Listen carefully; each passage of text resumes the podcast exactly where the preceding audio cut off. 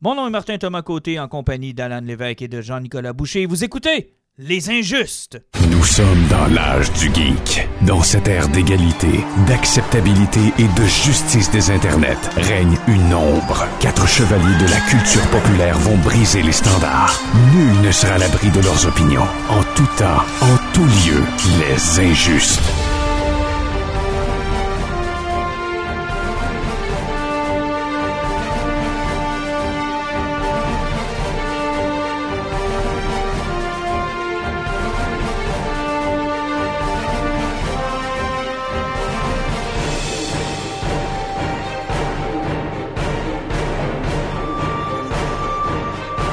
Messieurs, bonsoir. C'est quoi ça, les injustes? C'est quoi Les Injustes? Les Injustes, c'est un ancien podcast euh, qui date... Voyons, t'es bien fatigué. C'est le bruit de la glace qui tombe de nous parce qu'on sort d'hibernation. Six semaines pour penser à ça. On a-tu moyen, genre, de redécoller? genre, On édite-tu ça? on peut-tu, genre, enlever... Non, il est trop tard, on est parti. Pas que c'est live, mais ça me tente pas de me donner de l'ouvrage. mais- Mais eux autres, c'est toujours one take. euh, Ouais, c'est ça, là. On fait pas de montage, Jean-Luc. Donc, essaye juste de pas faire de mauvaises blagues. Les gens nous écoutent pour mes mauvaises blagues. Non, les gens nous écoutent pour notre contenu. Toi, tu penses qu'ils nous écoutent pour tes mauvaises blagues. C'est deux choses complètement différentes. Hey, je suis content de vous voir, les boys. Ça se fait vraiment longtemps. Ça fait quasiment un mois, un mois et demi. Ouais, pas loin. Pas Ouais. loin. Fait que ça nous a donné le temps de voir et de lire et d'entendre beaucoup de choses. Et euh, je regarde la liste de l'émission de ce matin. De ce matin. De ce soir. On le sait pas. On le sait pas. peu importe où est-ce que vous êtes et quand est-ce que vous nous écoutez. Puis honnêtement, il y a vraiment du stock, du bon stock. On va parler de comics, bien évidemment. On a eu l'occasion, grâce à Alan, de lire euh, Batman's Grave, euh, Suicide Squad, que je t'ai prêté aussi, euh, Jean-Nic. euh, c'est Taylor, hein? Tom Taylor? Tom Taylor. Tom Taylor. On va parler de DC's. euh, Wonder Woman aussi avait un nouvel, euh, un nouvel animé qui est sorti. Army of Dark... J'allais dire Army of Darkness. Ça aurait été awesome, un nouvel Army of Darkness. Ça aurait été meilleur. En tout cas, Army of the Dead euh, chez Netflix. On va parler de Lucky, Sweet Tooth, The Eternals. Euh, Il y a beaucoup, beaucoup de bandes annonces. Le cinéma est reparti, puis ça fait du bien. Fait qu'on aura l'occasion de vous donner quelques impressions là-dessus. Mais tout d'abord, des nouvelles de vous. Comment vous allez? Euh, ça va bien. euh, le temps avance. L'été commence. euh, Ah. Écoute, euh, euh, cache ton enthousiasme. ouais, OK. Ouais, Jean-Nic, ça va? Oui, je me sens comme un voyageur temporel, mais qui est pris dans un moment où il peut seulement avancer une seconde à la fois. Ah, OK. Euh, on en reparlera tout à l'heure dans Lucky. Hey, sérieusement, c'est le plus euh, mauvais début d'épisode depuis qu'on fait les injustes. Je sais pas si c'est ce qu'il y a dans l'air. ou On si est c'est le rouillé, fait- hein, c'est pour ça. Ouais, c'est ça. Je sais pas si c'est le fait qu'on n'est pas sur Zoom ou une affaire de même, là, mais c'est c'est vraiment Hey, le pire Demande-moi pas ce que j'ai fait depuis deux mois, que c'est la seule chose que je fais, c'est travailler. Ouais, je sais bien, là, mais je me suis dit, tu sais, on va faire un peu de conversation. Les auditeurs vont être contents de savoir qu'est-ce qu'on a fait pendant ce mois-là. Visiblement, on n'a rien fait d'intéressant. C'est pas grave, ils sont encore en train de rire de la blague de, Ah, bien de sûr. décongélation. Oui. On leur donne juste le temps de se reprendre avant qu'on rentre dans nos sujets. C'est juste pour ça qu'on fait ça.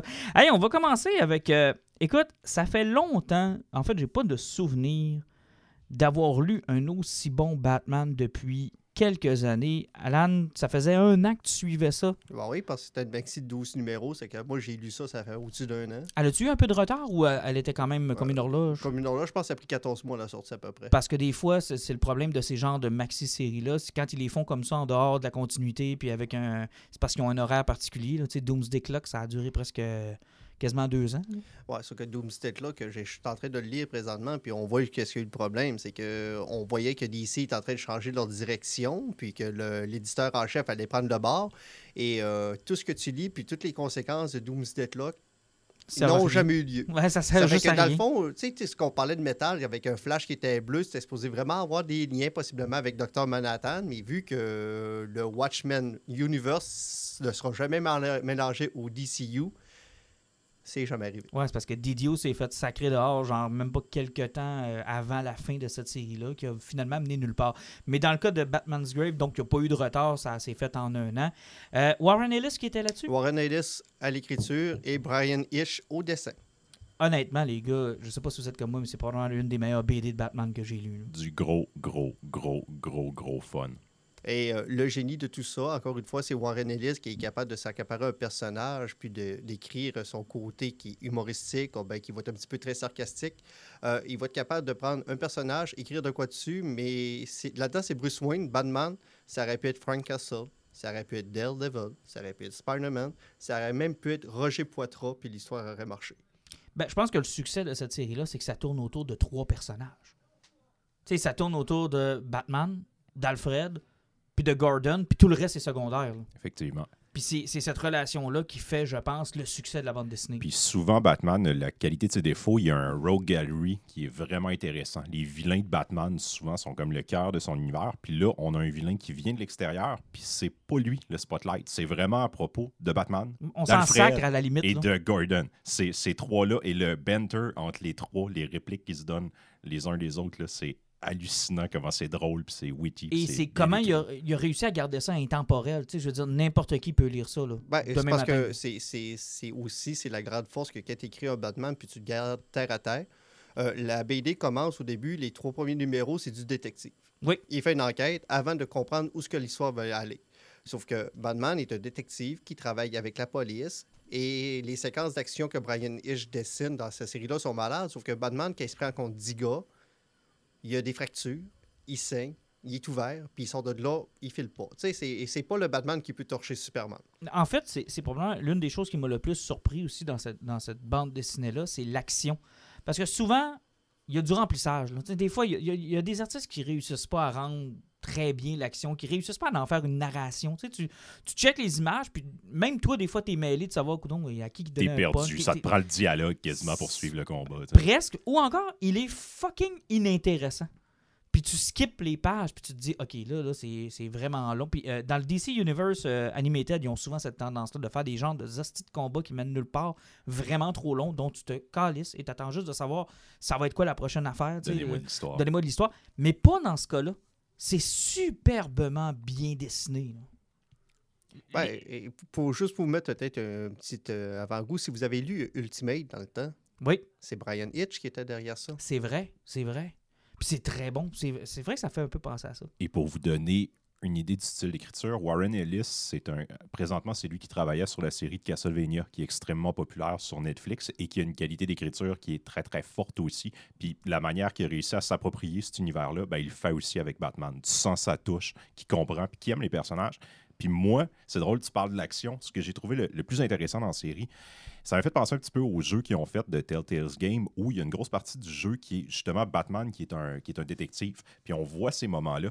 Puis il a trouvé une twist tellement intéressante. D'habitude, quand on voit, genre, je sais pas, une scène de crime, puis un détective qui va arriver, le détective, c'est une troupe qu'on voit souvent au cinéma, il va se mettre dans la tête du tueur, Ouais. du criminel. Un peu, un peu à la Puis- Sherlock. Puis il reconstitue. Et là, Batman, lui, se met dans la tête de la victime.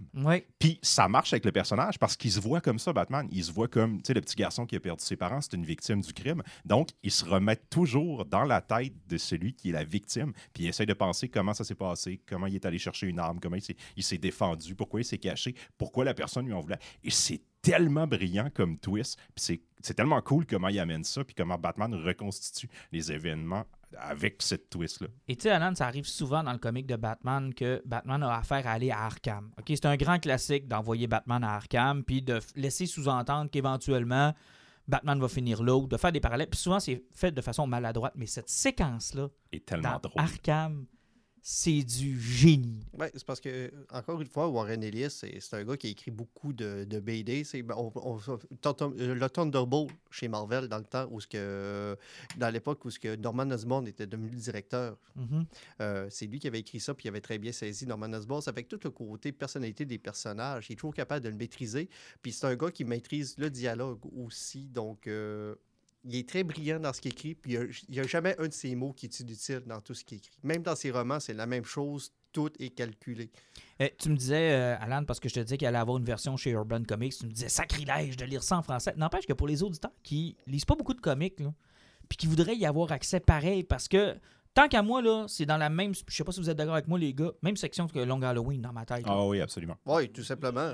Moi, là, Mais, c'est mais à Long ce Halloween, point, habituellement, on le conseille parce que tu sais, c'est comme ça explique un peu les débuts. Puis tout ça, c'est une histoire qui est comme intemporelle. Tu Ah peux oui, lire oui. ça à peu près n'importe quand. là. N'importe où. Tu as besoin de savoir que Batman est Batman, qu'il y a une Batmobile, que Gordon est le chef de la police. Qu'il y a bien de l'argent, qu'Alfred est au courant, puis que Gordon se tient avec. T'as as juste besoin de ça. Fait que tu croises un jeune secondaire 4-5, mettons, là. Tu Ouais. te dis, euh, hey, tu veux commencer le comic, mon grand, t'aimes Batman? Tiens, Ben, exactement. Puis aussi, comme je disais, vu que c'est c'est un Batman qui est humain, qui n'est pas surhumain, c'est facile de, de- de créer un lien avec le personnage. Euh, tu n'as pas besoin de connaître le reste du DC Universe parce qu'il n'y a jamais rien qui est approché Non, non, là-dedans. absolument pas. Euh, tout est très terre à terre. Puis même au niveau du vilain, où est-ce qu'on s'en va, c'est. Non, non, ça, c'est spé- c'est spécial aussi. Je veux pas trop en donner parce Ouais, que j'aimerais ça que les gens le lisent. Parce que ça prend du temps avec le twist soit dévo- euh, dévoilé. C'est tellement intéressant. Puis l'idée. Puis, puis même la façon qu'il découvre qu'est-ce qui s'est passé, c'est Alfred qui explique qu'est-ce qui s'est passé. Tout est brillant. De la façon qu'Alfred est amené là-dedans. Tu sais, Alfred, c'est le majordome, mais c'est le boss de la maison. Oui.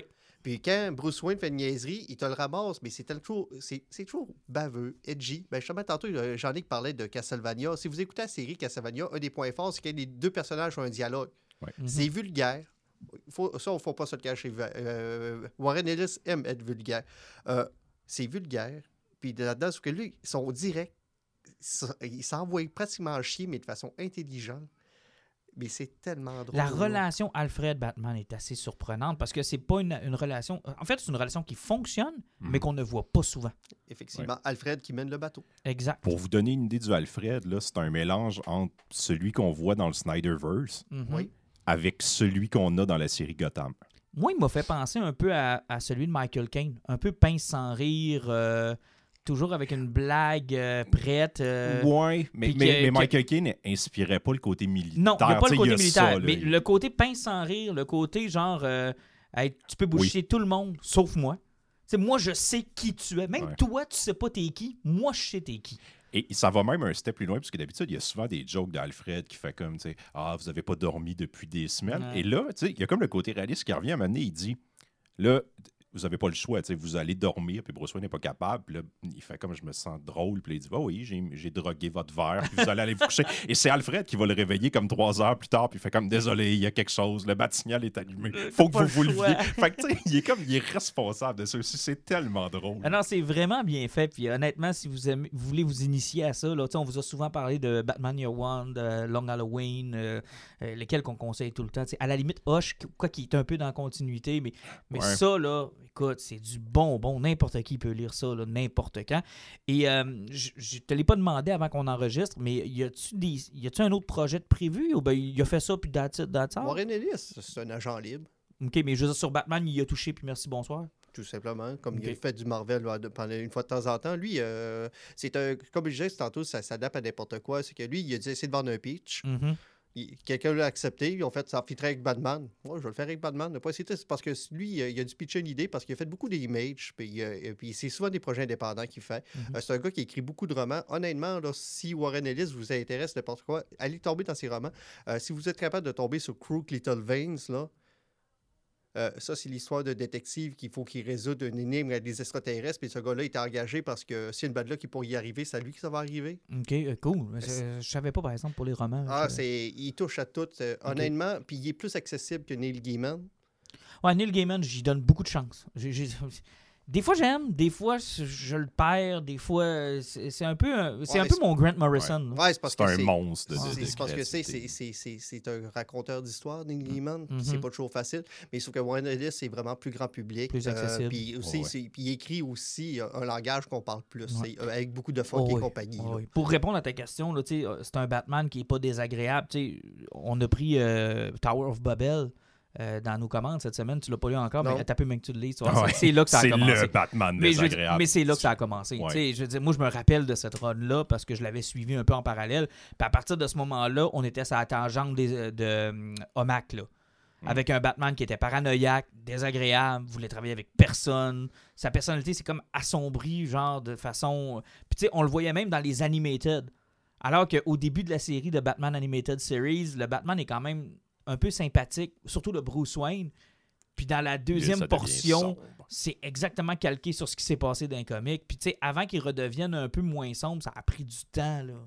Il est, dev- Hey, il est tombé dans un méchant trou noir, lui, là. là. Ça a pris des miennes. Comment? Ça a pris des miennes Ouais, un peu. le, Un peu, pour le sortir le de là. réhumaniser. puis- Parce qu'il y a eu un bout de temps, euh, Alan, on suivait, là, puis j'étais comme, sortais- parce que là, le gars, il a besoin, j'ai moi-même le goût de l'aider, là, tu sais, ça, ça allait plus bien, là.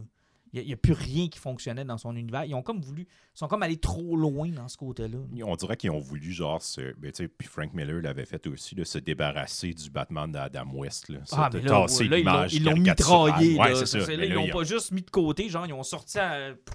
Ils l'ont tassé. Il y a un côté le fun au personnage qu'il ne faut pas perdre. En tout cas, Warren Ellis, il Ah, l'a clairement lui, il l'a compris. compris, il l'a compris. Et puis peut-être juste, tu regardes, un petit, euh, pour ne pas faire de mauvais jeu de mots, un petit flash, là. Euh, L'image du réalisateur du film de Flash sur le batsuit de Keaton. Très cool. Oh. J'aime pas. j'ai- J'aime pas que ça ouvre des spéculations au, au- au Watchmen Universe. Ouais, à cause du ça fait sang, penser à. Button un peu. ouais, c'est ça.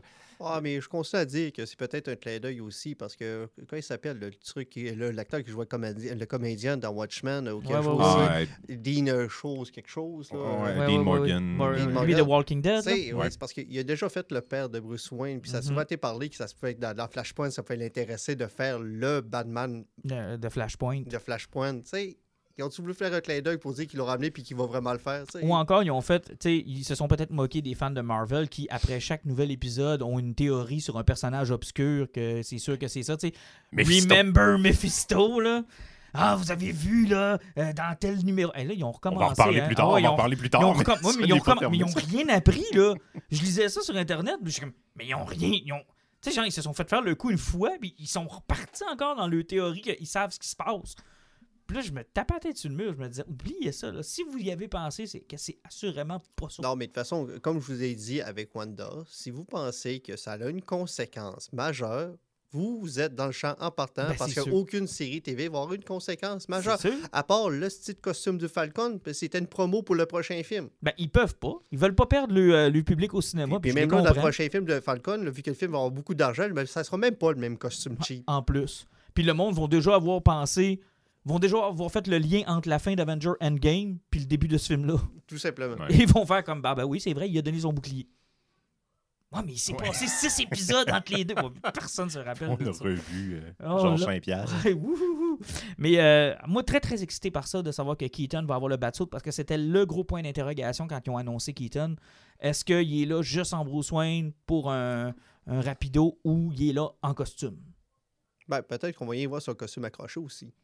Ah, Ah, moi, je vais, serais je vais exploser pareil. Et que je serais déçu. Et parlant de costume, euh, Shazam, euh, écoute, il va Oh, falloir que quelqu'un appelle à Dwayne, John- Dwayne Johnson pour qu'il arrête. Là. Ça n'a plus de bon sens. Fuck, ouais. C'est parce qu'il a l'air d'un nuage. du là. poids en attendant Il y a Shazam 3. C'est parce qu'il a l'air d'un nuage.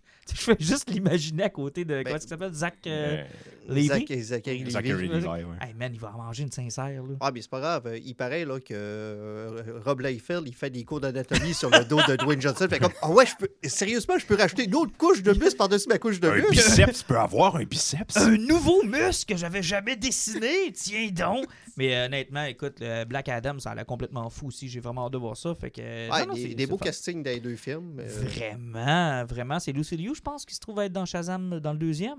non, c'est- Intéressant. ouais, même ouais. le costume du nouveau de, de Shazam 2, Ah, beaucoup mieux. ouais. Oh, Il y, a- il y a de la moins bourré là, que dans le premier. Là. Ben, il y a là moins euh, gomme ballon. Ouais, parce que il- tu sais, le premier Shazam, il avait beaucoup gonflé, puis il a- ça, ça lui donnait le défaut du costume du premier Spider-Man de Tobey Maguire. Effectivement. Mais c'était surtout que les, les couleurs étaient criardes, puis il y avait l'air genre d'un d'un mauvais épisode de 1966. Ouais, il, il était très rouge, il n'y avait pas le grand décor dedans, puis c'est un film qui était très sombre. Fait qu'il n'y avait pas de définition. Ah, C'était un film qui sautait du coq à l'âne. Rappelle-toi, on riait aux éclats. puis La scène d'après, mon petit, mon petit gars a eu peur. Ouais, mais ça. Ben non, ça, mais la scène des démons, là. Ouais. C'était à l'époque où ce que DC euh, réécrivait ses films au fur et à mesure. ça. Puis, puis vu que ça a été filmé avec deux sets d'acteurs différents, puis on dirait que ça a été deux réalisateurs différents Mais par moment. Il aurait mais- fallu qu'ils mettent la date en dessous de quand ils ont filmé cette scène-là. OK, là, la prochaine scène que vous allez voir, c'est pendant qu'on était sur Batman v Superman. OK, là, celle-là, ça, c'est quand Josh Whedon est arrivé. Ouais. Celle-là, c'est... euh, Parce qu'écoute, c'était du... c'était un peu du n'importe quoi, honnêtement. là. En tout cas, là, il semble avoir une bonne direction, puis je pense qu'il il a du lousse pas mal pour travailler son projet. là. Andy Samberg, je pense qu'il est réalisateur. là. Non, c'est, Andy Samberg? c'est- c'est Ah, Andy.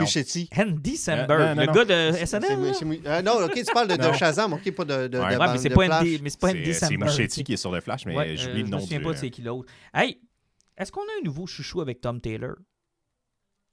Oui. Alan?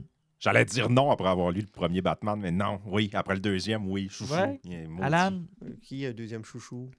Ben, Tom Taylor, tu sais, euh, notre premier chouchou, c'est... euh, Ouais, c'est vous autres qui tripez sur Tom Taylor. ah, Tu l'aimes pas? Enfin, moi, je m'en sac. Comment ça, tu t'en sac? Il est bon? OK, oui, mais c'est ça.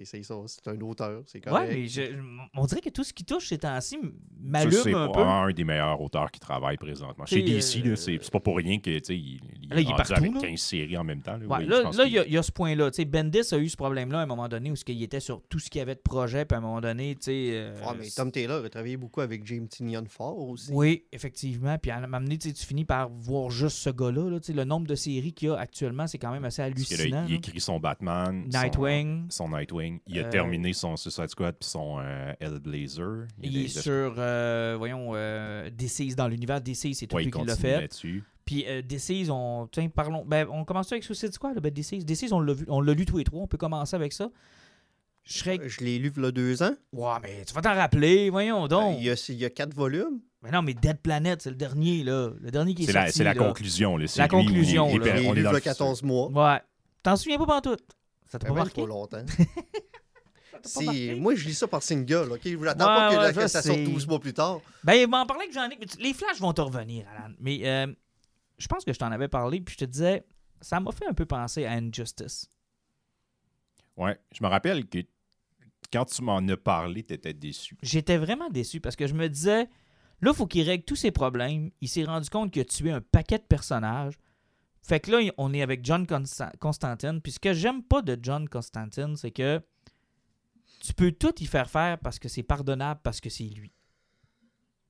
Il peut tuer du monde, il peut voler des pouvoirs, il peut voler des artefacts, il peut voyager dans le temps, il peut changer la magie. C'est à la fois le personnage le plus ordinaire et le plus puissant de l'univers de DC. Il y a ça qui est, qui est tannant un peu avec lui. là. Il est- Puis là, j'ai l'impression qu'ils ont réglé tout le. en fait, là, tout le cast qu'on avait aimé dans le premier qui se sont sauvés vers une nouvelle planète sont tous des personnages secondaires dans ça.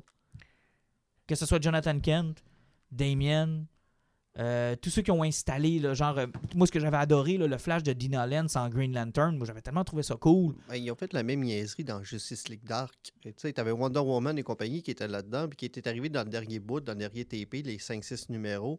Euh, c'est Constantine qui s'est pointé là, puis il a réglé tous les problèmes, puis il n'y avait pas une cause qui n'était pas là. C'était ce que lui, pendant Ouais. 4-5 numéros, qui a réglé tous les Ben, problèmes. c'est exactement ça. Pareil.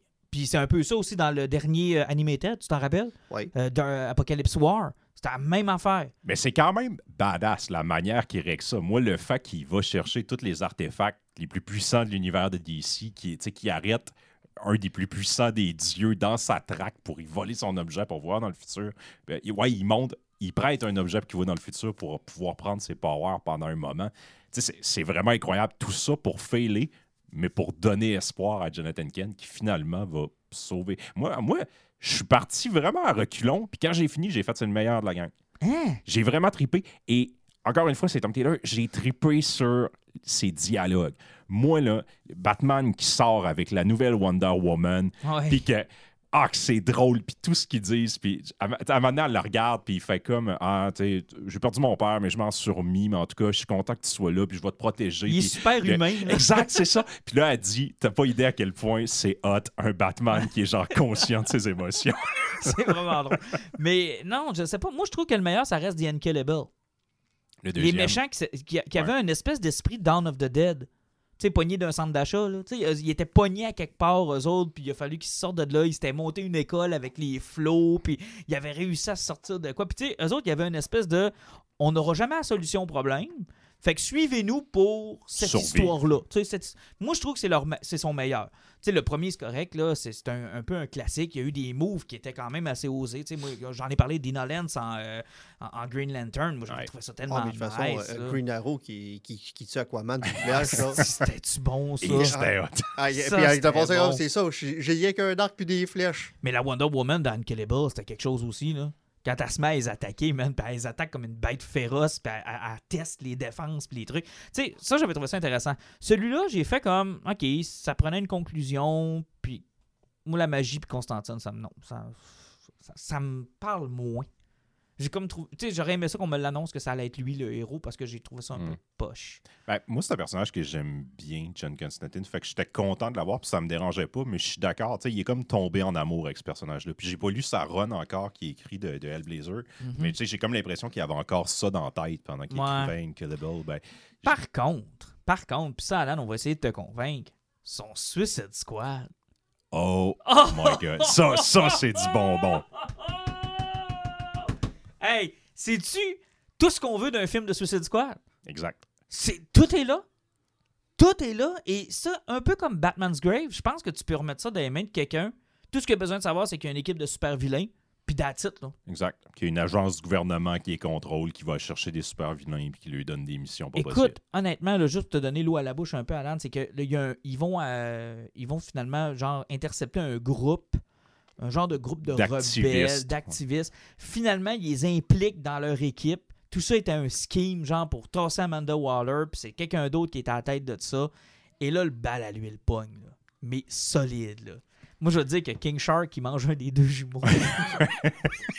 Il y a deux jumeaux télépathiques qui sont comme des hommes poissons et King Shark en mange un. Mais genre, de façon tout à fait première. gratuitement. Genre, ça dure, deux, absolument rien. ça dure deux cases. OK? Genre, les deux poissons genre, sont, sont super cool parce qu'ils ont comme un lien entre les deux. Puis tu fais comme, ah, tu sais, des personnages intéressants. Puis King Shark est en arrière, puis Il te le dévore. c'est gratuitement de même. Pour aucune a- bonne raison. et c'est vraiment, tu sais, c'est hors continuité, puis ils se sont amusés parce qu'ils en tuent quand même beaucoup des Oh, personnages. oui, et certains là. personnages que tu dis comme, OK, ouais, tu sais, DC, ils ont carrément dit, fais ce que tu veux parce que ça, ça va être hors Ouais, continuité. ça s'appelle Suicide Squad Bad Blood. Euh, ça vient juste de sortir en, en c'est du TP. DC Black Label, donc Euh, oui, c'est ouais, hors continuité. Effectivement, c'est Black Label. Puis euh, tu vois, c'est une bonne twist comment ils l'ont utilisé Black Label dans ce cas-là en particulier. Parce qu'il y a un petit peu de violence euh, quand même assez gratuite, là, dont euh, King Shark qui mange euh, un des deux jumeaux. là. Mais c'est c'est vraiment tout ce que je voudrais d'un Black Label. C'est-à-dire une bonne équipe, un bon dessinateur, un bon auteur, parce une que bonne vous n'avez histoire. pas encore lu Poison- euh, euh, euh, voyons, Harley Quinn? Harley Quinn. C'est celle-là de la femme de Sean Murphy, Madame Katana. Ah non, je l'ai pas lu encore. vous celui-là. pas lu encore? Non, je l'ai pas lu encore. C'est le meilleur Black Label qui est sorti jusqu'à Mais tu sais maintenant. que Black Label, ce n'est que le Joker et Harley Quinn. Il n'y a rien d'autre. Je pense que c'est, c'est- là, c'est, c'est pas la même Harley Quinn qu'on est habitué. Là. C'est totalement, totalement Il y a différent. là. rien d'autre. Non, mais euh, j'ai hâte de lire, sauf, que ça, que c'est un effet secondaire euh, de, de, de, de White Knight. là. C'est pour Mhm. ça que c'est Harley Quinn qui est là, parce que c'est d'autres affaires. Mais sauf que même là, de- prochainement, oui, on, on dit chose, ça tourne dans le tour de Superman. Euh, le prochain projet qui sort possiblement ce mois-ci, que ça commence, le Superman Lobo, ça a l'air. Ah, ça a l'air nice. ça, hein? risque- ça risque d'être le fun. L'as-tu pogné? Oui, j'ai- c'est Ah, sûr que j'ai j'ai- pogné ça ça. a vraiment l'air cool aussi, ça. Euh, mais sur cette squad Bad Blood, si vous voulez pogner ça, là, ça- moi, ça a été un petit, un, un petit bijou. J'ai Ouais. vraiment aimé ça. Et encore une fois, ça, ben, plus tu connais l'univers de DC, plus tu vas avoir de, du, fun à clin cause des d'œil, clins d'œil, mais tu sais, l'histoire se tient parfaitement par elle-même, puis euh, tu vas... Bon, une autre affaire dont euh, Alan ne se souvient pas Wonder Woman en animation. Ah, je me rappelle un peu, je me suis C'est rappelé pas que. Wonder Woman, c'est Justice C'est Society. Justice Ouais, c'est Society. juste. Ouais, pourquoi j'ai marqué Wonder Woman? C'est Ben, juste C'est parce ça, que ça a à, été. à- à côté du bout du ciel, on voyait le bras de Wonder Woman. c'est que Oui! dans- c'est J'étais parce tellement c'est- content de C'est un personnage qui est important dans le film. C'est c'est parce que euh, quand tu me disais ça, Wonder Woman, je me posais des questions, je me mêlais, ce que je, que je me rappelle, c'est le Flash qui voyage dans le temps. Ça n'a Oui. pas rapport avec Wonder Woman. OK, ouais, c'est. Exact. De ce que je comprends, c'est qu'on est encore dans cette nouvelle continuité qu'on tente d'établir. Non, c'est plus nouveau. Les films sont tous indépendants Ils sont tous indépendants parce que Oui. le Superman qui est là, c'est pas le même que Man of Tomorrow. Parce que j'avais comme vu un. Ouais, le style d'animation est semblable, mais c'est pas la même chose. Ok, j'étais convaincu, moi, qu'il était- qu'il qu'il recommençait à lier tout ça ensemble. Pas tout. À cause Enter the Dragon, comment vu que ça soit. euh, Ah non, ça c'est impossible à lier. T'as t'as tout à fait raison. Le prochain va être euh, Long Halloween. Ouais, Long Halloween, en, en euh, deux parties, Long Halloween. oui, Ça fait effectivement. que ça n'a aucun lien. Là. Il remélange plus tout ça. Ok, là. mais en tout cas, celui-là, je l'ai vraiment. Moi, je l'ai vraiment Ouais, apprécié. Effectivement, la, la- et la façon que ça commence est très simple. Il y a une bataille, euh, je pense c'est à Metropolis. Ouais. Euh, tout le monde est en train de euh, se faire torcher. La Par bataille- Brainiac. par Brainiac qui est en train de torcher tout le monde. Euh, Superman se fait sniper par Brainiac. Donc, Superman va mourir parce que c'est une balle de kryptonite. T'as Barry Allen qui, fait, qui utilise sa technique habituelle, court plus vite, Barry court plus vite. Et, encore une fois, il court trop vite. Ça fait qu'à la place de rattraper la balle, il voyage dans le temps. En fait, lui pense qu'il voyage dans le temps, Il a changé de dimension. mais il a carrément changé. Il, il est carrément en multivers. là. Il est carrément dans un autre terre. Et c'est vraiment intéressant la twist qu'ils ont faite puis la façon dont ils l'ont amené. Ça nous permet de se mettre en. Puis Dr. Fate est super important là-dedans aussi. C'est lui qui va révéler tout comment ça fonctionne. Puis il y a Superman qui est là-dedans aussi, mais comme qu'on découvre un peu plus tard. Puis honnêtement, j'ai vraiment eu du twist de. Superman est super intéressante. Ouais. Euh, Wonder Woman, c'est la Wonder Woman qu'on a déjà connue dans, euh, ben, à l'époque de la Première Guerre ou Deuxième Guerre mondiale, où c'était une soldate qui, qui, qui, qui En tuait fait, du monde. c'est un peu là, quand, euh, dans le temps de Crisis on Infinite Earth, quand il nous disait que c'était Hippolyta. Là. Ouais. Il avait réglé ce problème-là en disant que la Wonder Woman qui était en Première Guerre mondiale, en fait, c'était la mère de Wonder Woman. Mais c'est celle-là, là, tu sais, les petits cheveux courts à la année 40, 50. Là. Et puis, as-tu du monde?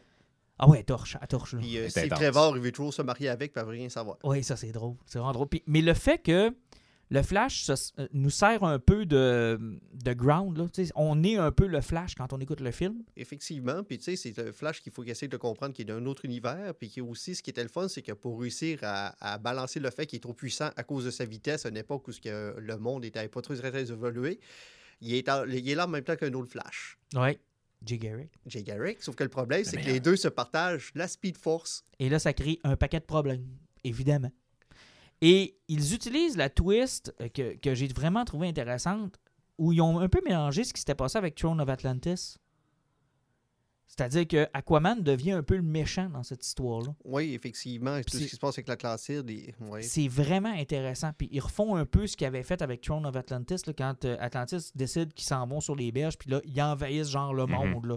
Puis euh, bon, je veux pas tout te donner les, les spoilers de pourquoi Aquaman est méchant, mais c'est vraiment intéressant parce que de voir le clash Wonder Woman puis Aquaman, ça, ça- tu sais, ça- c'est un peu ce qu'il y avait dans Flashpoint aussi. Fait que c'est comme s'il avait rendu hommage à toutes ces séries-là, tu sais, Throne of Atlantis dans New 52, euh, Flashpoint en mettant Aquaman et Wonder Woman genre un contre l'autre. Fait qu'il y avait comme plein de petits clins d'œil à ce qu'on a déjà vu comme histoire, mais dans quelque chose de nouveau.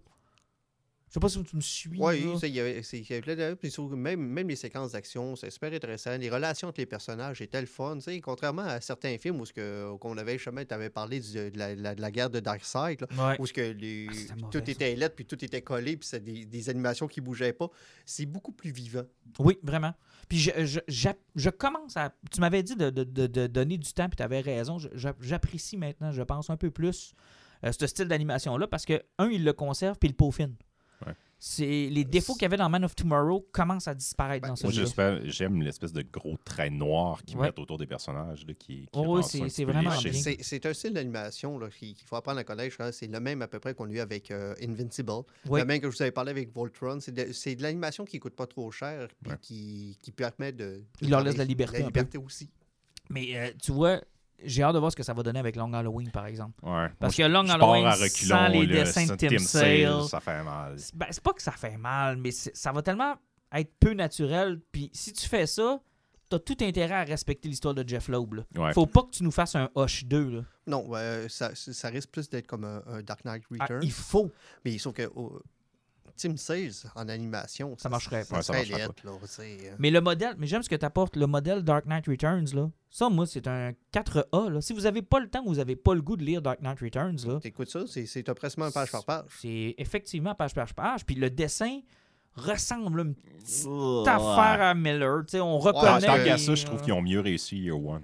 Ouais, peut-être, effectivement. Mais n'empêche que tu regardes ça, puis c'est l'intégral. Tu sais, comparativement à ce qu'ils ont fait avec Hoche.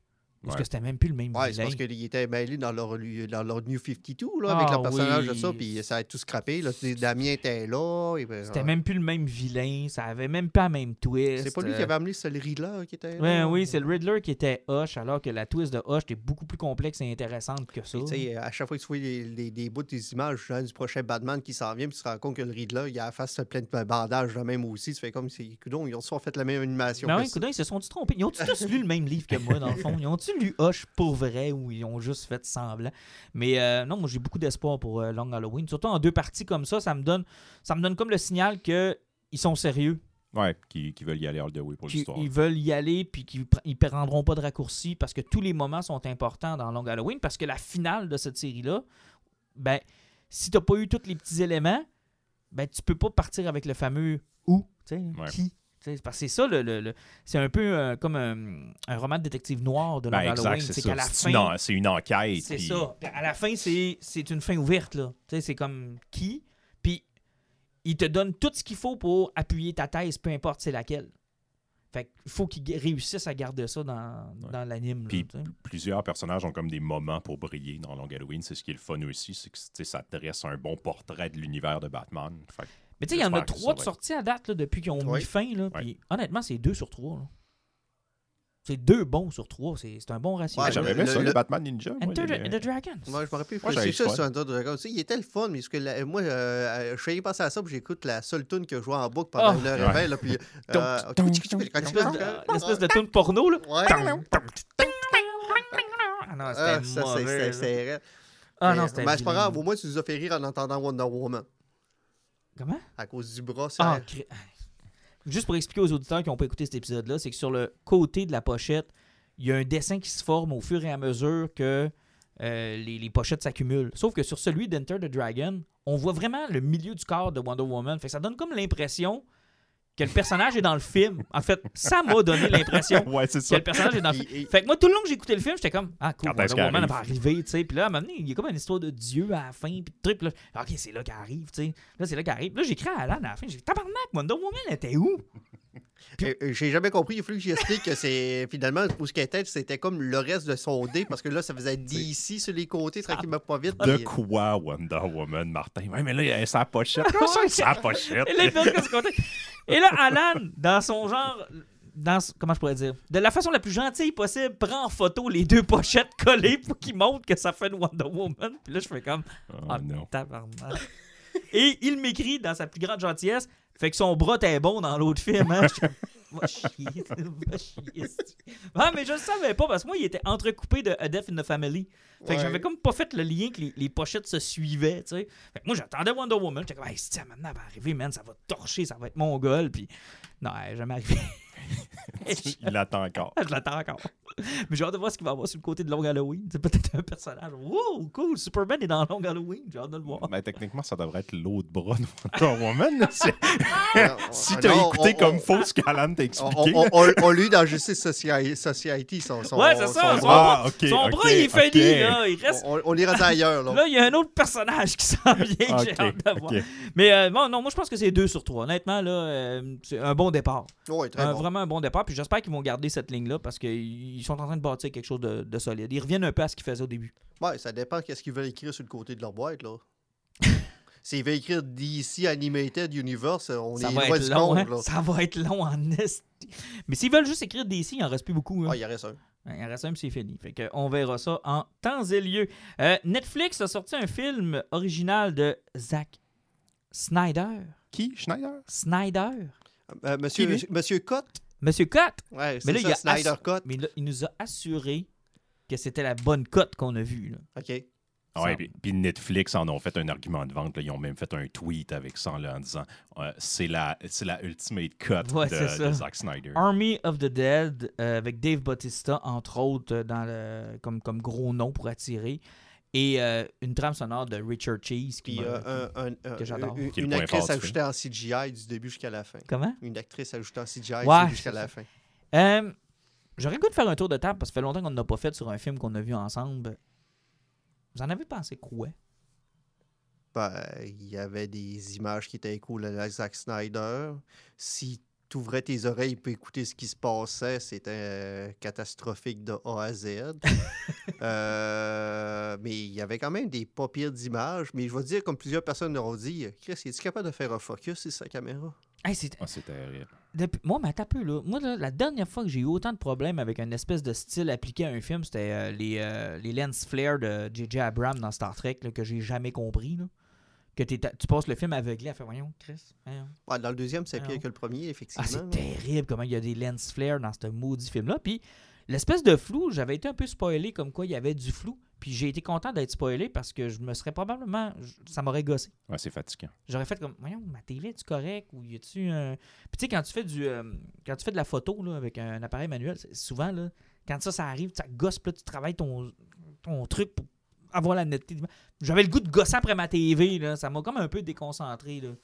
Mais je sais pas pourquoi il a fait ça. Ouais, c'est pour Ouais. un style artistique, je sais pas. Ouais, il, il dit que c'est comme un joueur pour lui. là. Il, il a, il a trouvé cette caméra-là. là. Il l'a commandé. Il était content d'avoir cette lens-là pour mettre sa caméra. Un genre de flou. là. Mais moi, j'ai eu du fun, honnêtement. Moi, J'ai- c'est- J'étais comme. Quand je l'ai écouté, j'étais comme dans un. Dans un mood, genre déconnecté. euh, j'étais avec ma blonde. on- un film de zombies, ça faisait longtemps que j'avais pas vu ça. Je l'ai parti, puis ça part avec Viva Las Vegas, avec un montage qui, en passant, je veux pas voler le punch à Pitch Meeting, mais tu sais, c'est la seule fois qu'il utilise la crise de scie mécanique qui est trop cool, puis après ça, il l'utilise plus du film. là. Ouais, puis c'est la seule fois qu'il utilise comme le setting de Vegas aussi. Ouais. C'est la seule fois que tu as l'impression que le film se à passe Vegas. à Vegas. Puis là, t'as l'espèce de chanson de, de, de Presley qui est chantée par Richard Chase. Puis là, j'ai fait, j'ai regardé ma blonde, je disais, ah, ok, on va avoir genre, tu sais, on va avoir, on va avoir le va être le zombie, fun. le bout de Zombieland un peu là, tu ça va être, ça va être le fun. J'ai trouvé qu'il y avait juste une demi-heure de trop dans ce, ce film-là. Deux heures et demie, c'est long. À m'amener, tu Ben, c'est parce qu'il y a une belle ouverture. Euh, la prémisse pour présenter les personnages, euh, qui commence à être classique un peu depuis Suicide Squad, même et compagnie, c'est il Ouais. y a trop d'emphase sur les présentations avec des tunes, des personnages. et que, Ouais, on les voit faire ce qu'il est en train de dire. là. Lui, il est rebelle. Là, tu le vois en train de faire quoi de rebelle? Comme. Ouais, ça, ça- ça devient un petit peu redondant, mais puis tu sais, c'est surtout de la façon qu'il montre la team, puis sur le pourquoi. Et, euh, puis tu arrives après avec, la- c'est quoi, c'est la fille de Dave Bautista qui est là, qui veut absolument Oh, s'incruster pour aller sauver Ah. sa, euh, sa- sa meilleure amie dans une ville de zombies. Ouais.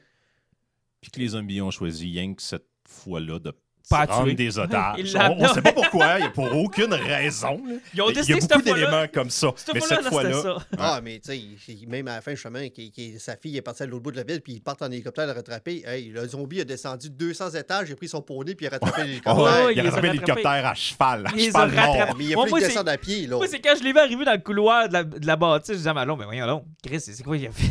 Il s'est il s'est catapulté. Il y a, le, il y a le pouvoir de Jason Voorhees, c'est qu'il peut se téléporter tout le temps. Ça a toujours été le problème de Zack Snyder qu'il écrit. Il, il- il est victime de ces séquences qu'il veut mettre. Il pense pas à l'entre-deux. Ben, c'est- c'est-tu avec vous autres qu'on parlait de tableaux? Ouais, souvent, tableaux, il fait des tableaux. Tu sais, qui, qui a, qui a fait son. C'était Sucker Punch. Oui, qui était, moi, qui est un film magnifique, mais qui est Oui. juste pas comprenable. Ben, l'histoire est, est- est triste, est tragique, mais tellement mal apportée que tu ne comprends pas. Ben non, ça prend au moins trois écoutes avant de te Ben, rendre c'est compte. En fait, c'est maladroit. Ouais, Ouais, c'est maladroit pour parler du fait que les filles se font exploiter sexuellement et dans le ils se font violer. tout le long. Ils, se créent un monde parallèle pour réussir à créer leur évasion parce que leur évasion ils être super poche en réalité. Ouais, c'est ça. Sauf qu'ils se sont créés une histoire dans leur tête pour ce que c'était des Ben, ça. Sauf que T'as raison, ils sont. Pendant qu'on regarde ce qu'ils- la distraction qu'elle se crée, ce qu'on comprend, c'est qu'elles sont en train de se faire violer. là. Ouais. Puis quand Et- tu comprends ça, là, c'est- c'est c'est tordu quand tu l'écoutes. Puis la problématique, c'est que lui, il le présente comme un film féministe en montrant que ces femmes-là sont capables d'être fortes puis qu'ils contrôlent leur univers, mais il les exploite et les sexualise dans leurs fantasmes à eux, qui sont un ça, fantasme. il est fait. Tu sais, si pour lui, la liberté de la femme, c'est qu'elle est capable de penser à autre chose pendant qu'elle se fait violer, on n'est pas bien avancé. Ouais, là. non, c'est... Les femmes sont fortes. Lorsqu'elles se font violer, elles, Punch. On, elles va, peuvent imaginer autre chose. on va dire que le film est beau et que les scènes d'action sont Le Ouais, film est magnifique. Puis ça, ça a- ça a été le problème avec euh, Army of the Dead. Mhm. euh, c'est que toutes ces séquences d'action fonctionnent, les plans euh, d'action fonctionnent, mais le A, B qui mène à C, ça fait marche pas, pas. de sens. Puis des scènes d'action qui fonctionnent, ça perd son sens quand l'histoire puis les personnages sont plates. puis c'est le problème là-dedans. Puis écoute, a- moi je trouve qu'il y a tellement de bonnes idées dans le film, mais qui sont soit pas exploitées par tout ou laissées tomber. Tu sais, la scène la plus fun, selon moi, c'est quand il envoie le zombie à leur place dans- pour aller chercher le coffre. Parce que, tu sais, il y a comme... Ah, c'est ce concept-là, là, c'est un heist un movie, un, heist. film de vol et aussi un film de zombies. Puis, tu sais, finalement, ça réussit pas à être un bon ni un ni l'autre, mais ce moment-là est drôle. C'est une bonne idée, ça. Puis, genre, il envoie un zombie, il se fait éclater, puis là, finalement, il envoie un zombie, puis il veut pas y aller, il essaie de les manger. Fait qu'ils mettent une main au micro-ondes pour qu'elle chauffe. Il y a comme plein de. Tu sais, c'est des bonnes idées, c'est drôle. Puis c'est comme, ça reste Ben- flat de même. Puis c'est enseveli là, dans des conneries scénaristiques comme ça faisait longtemps que j'en avais pas vu. Hey, la fille, là, Mhm. qui, est avec le personnage, que tout le monde dit c'est un vilain, il va nous trahir ouais, depuis ouais, le début, puis que tu te dis c'est tellement con que genre il va avoir un twist, il ne trahira pas ou jamais je créerai que ça va être aussi con.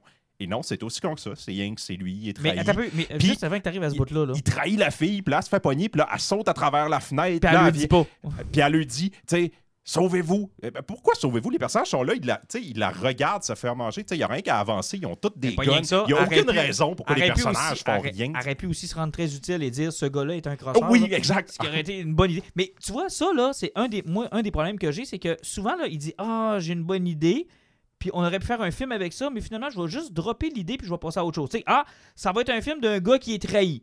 Bon, finalement, il va trahir juste cette fois-là, la fille va revenir, ah, bon, ok, j'abandonne. Oh non, il va avoir une loupe temporelle. Ouais. Ah oui, quand ils arrivent, ils sont déjà allés là, puis oh, mais finalement, j'ai une autre idée. Ah, finalement, ça va être genre, tout est détruit, mais il reste un patient zéro. Ah, mais non, tu sais, j'irai pas là. Puis, Mais, puis ça, on ça, commence le film en présentant deux ovnis.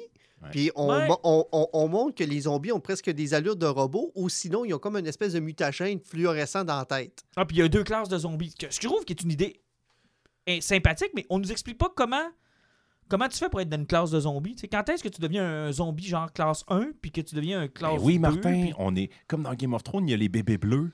Ah, tu sais, ce moment, ouais, encore ouais, là, une ouais, idée ouais, qui, ouais, qui ouais. comme, elle laissait là, hein, OK, des bébés bleus zombies. on- on- Ouais, mais c'est parce qu'il va y avoir des dessins animés, d'autres films. Puis elle est enceinte en plus. hein. Ah, j'avais fait ça dans. Dawn of the Dead, c'était creepy, Moi, ça je vais le me donnait l'impression, là, particulièrement, mettons, les robots. là, C'était comme, ah, je vais mettre ça là, je développerai pas.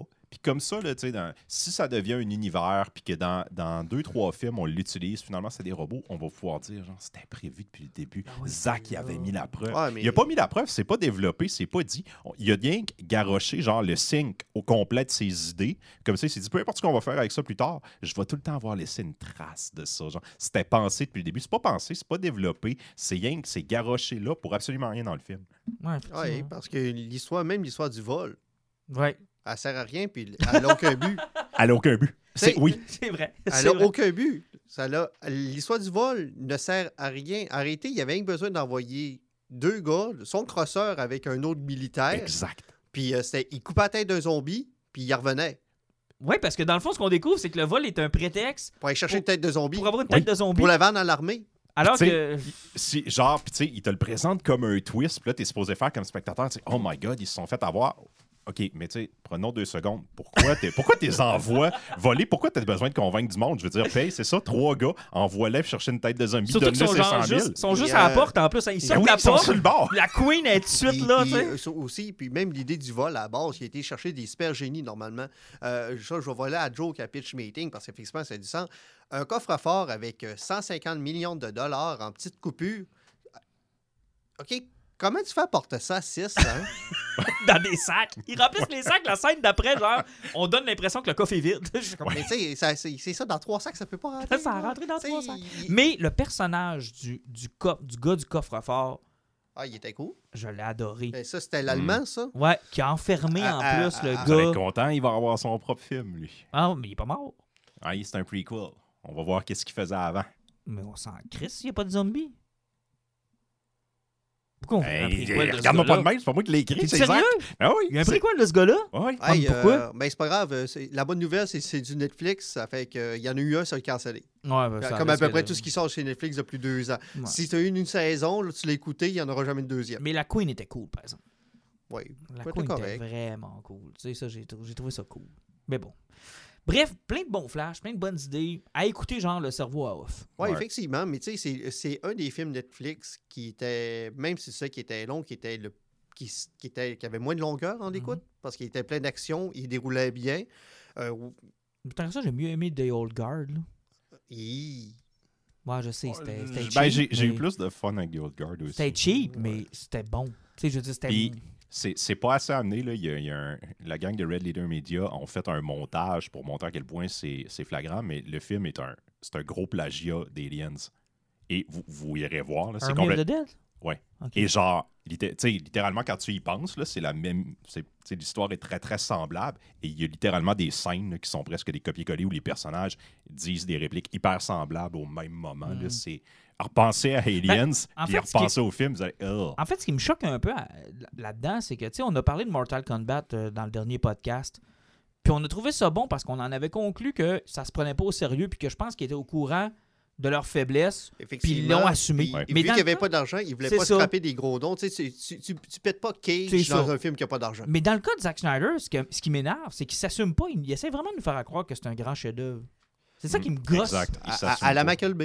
Exactement. Ça, c'est- c'est c'est- c'est un gars que, justement, dès que tu lui donnes les moyens, il perd le contrôle. Ouais. C'est plate parce que s'il se prenait pas au sérieux puis il trouvait ça drôle autant que nous autres, on- tu sais, il y avait eu autant de fun à le faire qu'on en a eu à le regarder. Ça aurait été un meilleur film. Puis c'est vraiment ironique parce que, tu sais, je veux dire, ce qui est fait tout de suite avant, c'est sa guerre contre Warner, puis tu sais, son Snyder Cut, puis tout. Puis tu sais, le combat de de- lui qui voulait faire son projet.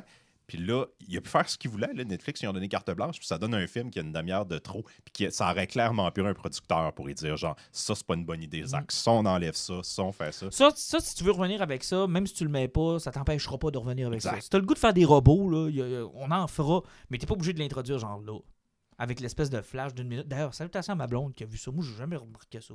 Je l'ai même pas vu. C'est elle qui m'a dit Pourquoi il y a un zombie robot Ouais, c'est- Ouais, puis toi, tu l'as stiné. C'est- oui, c'est- je l'ai stiné vraiment fort en plus. Là. C'est c'est comme le lien justement, avec les deux ovnis du début, Ouais. les yeux qui allument c'est que, tu sais, il ouvre plein de portes, comme tu disais tantôt, puis, euh, tu sais, mais c'est un film qui est le fun d'écouter. Tu mets ton serveur en off, t'écoutes ça pendant deux heures et demie, t'as des belles Ouais. séquences d'action, c'est quelque chose qui passe bien, mais euh, si, si tu l'écoutes, puis tu portes attention, Ah là, tu vas avoir un méchant tour. ouais, puis si tu commences justement à analyser l'histoire, ça n'a juste pas de bon sens. Non, non, Puis, le, le film a surfé en plus sur le fait que pour les gens, le monde faisait comme Ah, Zack Snyder revient aux sources, tu sais, parce que le- son premier film, c'était le remake de Dawn of the Dead.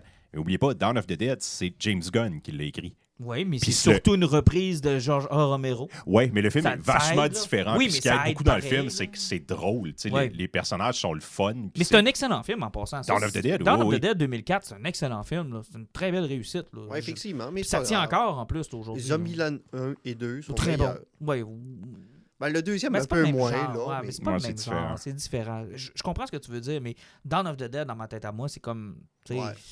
Le film se prend quand même au sérieux. Puis ça, il réussit à être. Il réussit quand même à être. Puis il y a, il y a une bonne critique. Puis, il a- puis tu sais, il reprenait un classique de Romero. Puis tu sais, Romero, c'est Romero. Tu veut, veut pas. Là, que tu aimes, que tu aimes pas, ça reste quand même une contribution dans le domaine des films de zombies. Puis, euh, là, c'est personnel, mais moi, je trouve ça cheap qu'il ait appelé son film Army of the Dead, parce que les Of the Dead, c'est la série de Romero. Ah, Là, bon on dirait qu'il vient de s'inscrire dans la lignée de ces Ouais. films-là, faire comme, hey, moi, je fais partie Ben, de la série, mais Il a, non. créé la, il a créé la confusion. Il y en a plusieurs qui pensaient que ça avait, ça avait Ça un avait lien avec ce qu'il avait fait. là. Ouais, non, pas pas. Puis non, absolument pas. Ça a zéro, zéro lien. Si vous pensez que c'est un lien, ôtez-vous ça de la tête. Ça n'a pas de lien. Euh, ben tiens, parlons donc un peu de, de Disney+, euh, puis de Disney en général. tu sais. on va garder Alan avec nous un peu. The Eternals. Je les connais pas. Si, mettons, je voudrais les connaître, là. Ouais, c'est c'est pas compliqué. Je dis, je trouve la, la façon la plus facile à faire, c'est un seul numéro, la mini-série de Neil Gaiman, OK. où tu as les Eternals qui sont mélangés à la société de New York. Euh, c'est des humains qui vivent euh, normalement. Sur- Il y en a plusieurs qui sont riches parce que tu sais, ils sont éternels, donc ça fait des millénaires qui sont sur la planète Terre. Donc euh, oui, ils ont plein de richesses. Ils ont fait des REER. Ouais, ils n'ont pas eu besoin, je pense. Euh, il paraît que quand tu peux vivre toute ta vie, tu as eu besoin de garder des pièces de chaque génération. Puis Puis les t'es correct? vendre, puis par Ah, ok, après, là, tu tu peux te monter un musée toi, par toi-même. Hein. Tu vends ta vieille dague romaine, puis t'es tu correct. euh, puis quand tu faisais partie de l'ancienne Grèce, puis tu as un coffre plein d'or de l'époque-là, ben, t'as qu'à pas trop le dépenser, puis ça, ça, ça monte tout seul de valeur. Euh, et c'est pour que les étonnants, puis les autres, qui ont toujours le concept, qui n'ont pas le droit d'intervenir dans tout ce qui est humain. OK. Même si, dans ce qui est humain, on menace de détruire genre la moitié de l'univers, Là, c'est parce que les autres, ils répondent de quelque chose qui est beaucoup, beaucoup, beaucoup plus important que ça. On parle des Célestials. Ouais, OK. Les Célestials, c'est ceux-là qui sont en tête de la création de l'univers de Marvel. Tu sais, tes Infinity Stones, là, c'est eux autres qui les ont créés, là. OK. Tu sais, tout part à peu près des Célestials. Tu sais, il n'y a rien qui est plus haut que ça. Euh, euh, voyons, Galactus, c'est comme un petit Célestial. OK. Puis Euh, c'est quand même un pas pire. Ouais, c'est quand même pas pire. Sauf que les autres répondent après de ça. Ils ont été créés par ça. Puis même si les Célestials, à la base, c'est autres qui ont créé les Inhumans euh, avec les Eternals. Puis c'est autres qui peuvent peut-être descendre aussi d'avoir créé les mutants. Euh, c'est que les autres répondent à peu près qu'à ça qui était plus gros. Puis ça, ils ont vraiment pas le droit d'intervenir dans rien. C'est juste, si quelque chose arrive, c'est juste normal. Sauf que dans la série de Neil Gaiman, ce qui arrive, c'est qu'à un moment donné, les autres sont bien zen. Et en plein milieu de Central Park, il y a un, cété- un Célestial apparaît. Et là, c'est la question qui se pose. Est-ce qu'on intervient? Parce que là, euh, c'est papa qui est là, puis euh, c'est pas normal? OK. Puis est-ce que le film s'inspire librement de ça? Est-ce que c'est déjà ça? Honnêtement, je, je verrais difficile- difficilement de quoi d'autre ça pourrait s'inspirer parce que c'est ce qui se rapproche le plus du côté actuel. tu sais. Donc, Du MCU, genre? C'était très contemporain. C'est pas lié avec les autres histoires. L'histoire de Neil Gaiman, c'est très indépendant. Puis ça prend un célestial qui se pointe dans le milieu là. Pour ça, c'est que. C'est sûr que ça va avoir des liens à ça quelque part. Là, Mais mais, quand t'as vu la réaction des gens qui a été la mienne, parce que je connais pas beaucoup l'univers personne Marvel des comics, Tu sais, euh, tu parles de des cars et des, des compagnies, personne ne les connaît. moi, quand je me disais, tu sais, quand dans la bande-annonce, ils prennent le temps de dire on n'intervient pas, puis ils ont l'air encore full puissants, puis tu te dis, ouais. Ouais, il Ben, moi, c'est le principe du Watcher dans le Ouais, dans le MCU. fond, ouais. Ils n'ont pas le droit d'intervenir. Puis à chaque fois qu'un Watcher est intervenu, ça a toujours foutu à la merde. Moi, j'ai, je sais pas, là, je les connais pas beaucoup ces personnages-là, puis c'est ça, le, le feeling de la bande-annonce, c'est « Hey, on vous présente des espèces de demi-dieux, Puis on va- c'est clair qu'on va adresser la question de pourquoi les demi-dieux sont pas intervenus quand Thanos était là. Mon, mon feeling, moi, c'est qu'ils vont peut-être nous présenter des personnages genre dormants, ou je sais pas trop comment expliquer ça, genre ils, ils ont perdu la mémoire, ou ben genre ils étaient pas. Ils se sont pas rendus compte, genre ils ont l'impression d'être humains, puis ils vont gagner le pouvoir, ils vont regagner le pouvoir dans le film, peut-être après la disparition de Thanos, je sais pas. D'après moi, ça va être comme ça qu'ils vont comme s'en débarrasser. Pas qu'ils ont pas voulu intervenir, mais genre, c'est ça, ils étaient dormants, ils étaient des humains, puis Oublie savaient pas, avait que ça. dans la bande-annonce, il y a une joke d'Avengers. C'est qu'ils sont tout corrects que les Avengers existent. Moi, c'est vrai Ils se qu'ils comparent veulent aux remplacer, Avengers. euh, ils veulent remplacer Captain America. Ouais. Ouais, mais ça- c'est ça. Ils vont, à m'amener dans le film, ils deviennent conscients, mais peut-être que ce qu'ils vont expliquer, c'est qu'à cette période-là, quand Thanos était là, pour eux autres, ça- c'est- il n'y a aucune raison d'intervenir là-dessus. Pour eux autres- ben, dans le fond, c'est sûr que tu sais, s'ils sont éternels, créés par des demi-dieux, de savoir que quelqu'un qu'il y a un doute dans l'univers qui veut tuer la moitié du monde, c'est- encore Ils n'ont pas le droit d'intervenir. Puis c'est, ça, autres, c'est juste le chemin normal de la vie. tu sais. C'est à peu près comme si ça arrivait. C'est ça. Ça veut dire que durant toute leur existence, ils auraient le pouvoir de sauver des millions des millions de vies si tu commences à le faire tout le temps. C'est, un Ben, c'est exact. un pattern. là, C'est un, peu comme, normal. le- tu sais, c'est un peu comme la météorite pour les dinosaures. Tu les as pas sauvés, tu les as pas sauvés. tu sais, Qu'est-ce que je te dis? C'est comme ça. Puis là, après, comment tu essaies de rendre ça intéressant, les personnes? Là, parce qu'ils vont intervenir dans le film. Ben, c'est ça. Moi, c'est plus là que ça m'intéresse. de Qu'est-ce qui va savoir. justifier? C'est un peu ce qu'Alan On disait va tout à disparaître l'heure. le trois quarts de l'univers. Ouais, là, je sais pas. Là. Mais là, avec l'histoire de Celestial, c'est là que ce qu'Alan nous raconte est intéressant. c'est bien pour vous donner l'idée d'à quoi peut ressembler Célestial. Vous vous rappelez dans le premier euh, Guardian of Galaxy? Oui. Euh, la première base qu'ils vont se parquer. Oui, la, la grosse tête. ah, c'est une tête de Célestial. Ouais, c'est ça. C'est que c'est tout petit, c'est cosmique. Euh, tu sais, le pouvoir cosmique, ça vient des Célestials. Tout ce qui est cosmique vient des Célestials. Fait donc, qu'il y a euh, sûrement un threat c'est à les- partir de ce C'est les New Gods de l'univers de Marvel. Ah non, c'est plus gros que ça. C'est oublie ça, beaucoup, beaucoup, C'est plus gros que ça. Les, New Gods, c'est des crottes de nez de C'est ça, là. C'est encore plus gros que les. C'est c'est même plus gros que les gardiens d'Oa, là. Tu sais, c'est- C'est ça ressemble plus, prend plus qu'est-ce qui formait le mur qu'on a eu dans Ouais, Perpetua, ça, là. ressemble plus à ça. Ouais, plus à des Ok. Forger, puis des euh, Perpetua, puis euh, le, le Puis Monitor. les Célestials, puis pas le- les Célestials, mais les. Comment ça s'appelle le film Les Les Eternals, ça serait comme les New Gods, dans le fond. Ouais, Ça a été créé à un petit peu par les autres. Tu sais, ça, ça, fait- ça a été créé à la même époque par Jack Kirby et compagnie. là. Ok. Ça allait- C'est c'est à l'époque des New Gods et compagnie. Donc, euh, il y avait un À l'époque où le LSD était pas cher. Ouais, puis tu sais, il y a un équivalent qui a été créé chez Marvel. c'est ça. euh, tu sais, euh, ça allait bien là, dans ce temps-là. C'est pas pour rien que c'est des personnages que des années 90, on les a pas vus non plus. Non, effectivement. Mais j'ai hâte de voir ce qu'ils vont faire avec ça. Tu sais, moi, j'avais ri de Guardians of the Galaxy en disant que personne connaissait ça, puis que c'était pourri, puis Gaster, Le- ils sont partout. là. Le seul élément positif, c'est la réalisatrice. tu sais. Le- Moi, j'ai bien aimé Noah Madeleine. Puis, tu sais, il y a beaucoup d'éléments Ouais, dans la hein, bande-annonce qui, tu sais, qui rappellent un peu son style. C'est- c'est aussi c'est de voir aussi qu'il va ce- aussi ce film-là, sa raison d'existence, c'était la, la réponse de Disney euh, par rapport à son manque d'inclusivité dans son univers. Mhm, effectivement, parce que là, c'est très, très, très diversifié. Ouais, t'as- de tout. Tu sais, le LGTBQ++, c'est au grand complet Sont- dans sont- le film. sont Tout, le monde est là. là. Toutes les lettres, les plus, les signes oméga, delta. Il n'y a rien de mal là-dedans, parce que oui, ils ont, ils ont l'univers parfait pour réussir à rattraper tout ça. Sauf que, tu sais, ça va-tu être un too little, too late, ou ça va être tellement Too much. chauvé euh, dans ta gueule ça. que ça va être trop raide. Là. J'ai hâte de voir. Mais euh, tu me parles de la réalisatrice, j'ai pas vu encore. euh, Il, il est sur Disney Plus présentement. Je? Oui, il est sur Disney+, Nomadland. je sais pas si genre il faut l'acheter. Non, il est gratis. Il est Ah ouais? gratis. C'est bon? Écoutez, Ben, gratis, rare. avec, il vient avec ton abonnement. Mais c'est bon? Je sais, Ok. aucune C'est- idée. c'est- dans le fond, c'est une femme qui vit dans une espèce de, de- dans une maison un mobile. Elle travaille pour Amazon, puis elle n'arrive pas à arriver. là. Genre, euh, euh, l'hiver va arriver, puis elle peut pas payer le chauffage. Fait Ah. qu'elle décide de faire une nomade d'elle-même, puis partir, puis vivre dans des communautés, dans le fond, de gens qui se promènent comme Ah, ça, comme des nomades. Ah, C'est très, c'est très réaliste, c'est c'est un, c'est un beau drame. Ah, je vais checker ça. Mais les images avaient l'air belles, en tout cas. C'est comme dans la bande. Ouais, ben c'est ça. Les images de la bande-annonce Ouais. rappellent beaucoup ce qui est là dans Nomade. Et ça nous amène à Loki, que t'as pas écouté encore, Alan, et qu'on va sûrement te donner le goût d'écouter. J'avais déjà pas d'intérêt. Ben, je te dirais que moi, quand ils ont parti ces histoires-là, WandaVision, ça me disait rien. Euh, Falcon and the Winter Soldier, ça m'intéressait pas. Mais Loki, avec ce qu'il avait fait dans Avenger Endgame, qui, avait seté carrément cette, cette série-là, je me disais, ah, crime, ça, ça peut être intéressant. Il y voilà un personnage, il y a un acteur, Tom Hiddleston, que j'aime beaucoup. Puis, euh, non, il y a de quoi. Puis là, quand j'ai su que ça allait avoir rapport avec le multivers, puis le time travel, puis ces affaires-là, m'a dire une chance que Tom Hiddleston et Owen Wilson sont là. Et shit, oui, qui la série sur les. C'est hein. eux autres qui réussissent à te faire écouter la série. Puis Owen Wilson est incroyable. génial. Et c'est décevant de savoir qu'il est campé à cette série-là alors que j'aurais voulu le voir dans un MCU.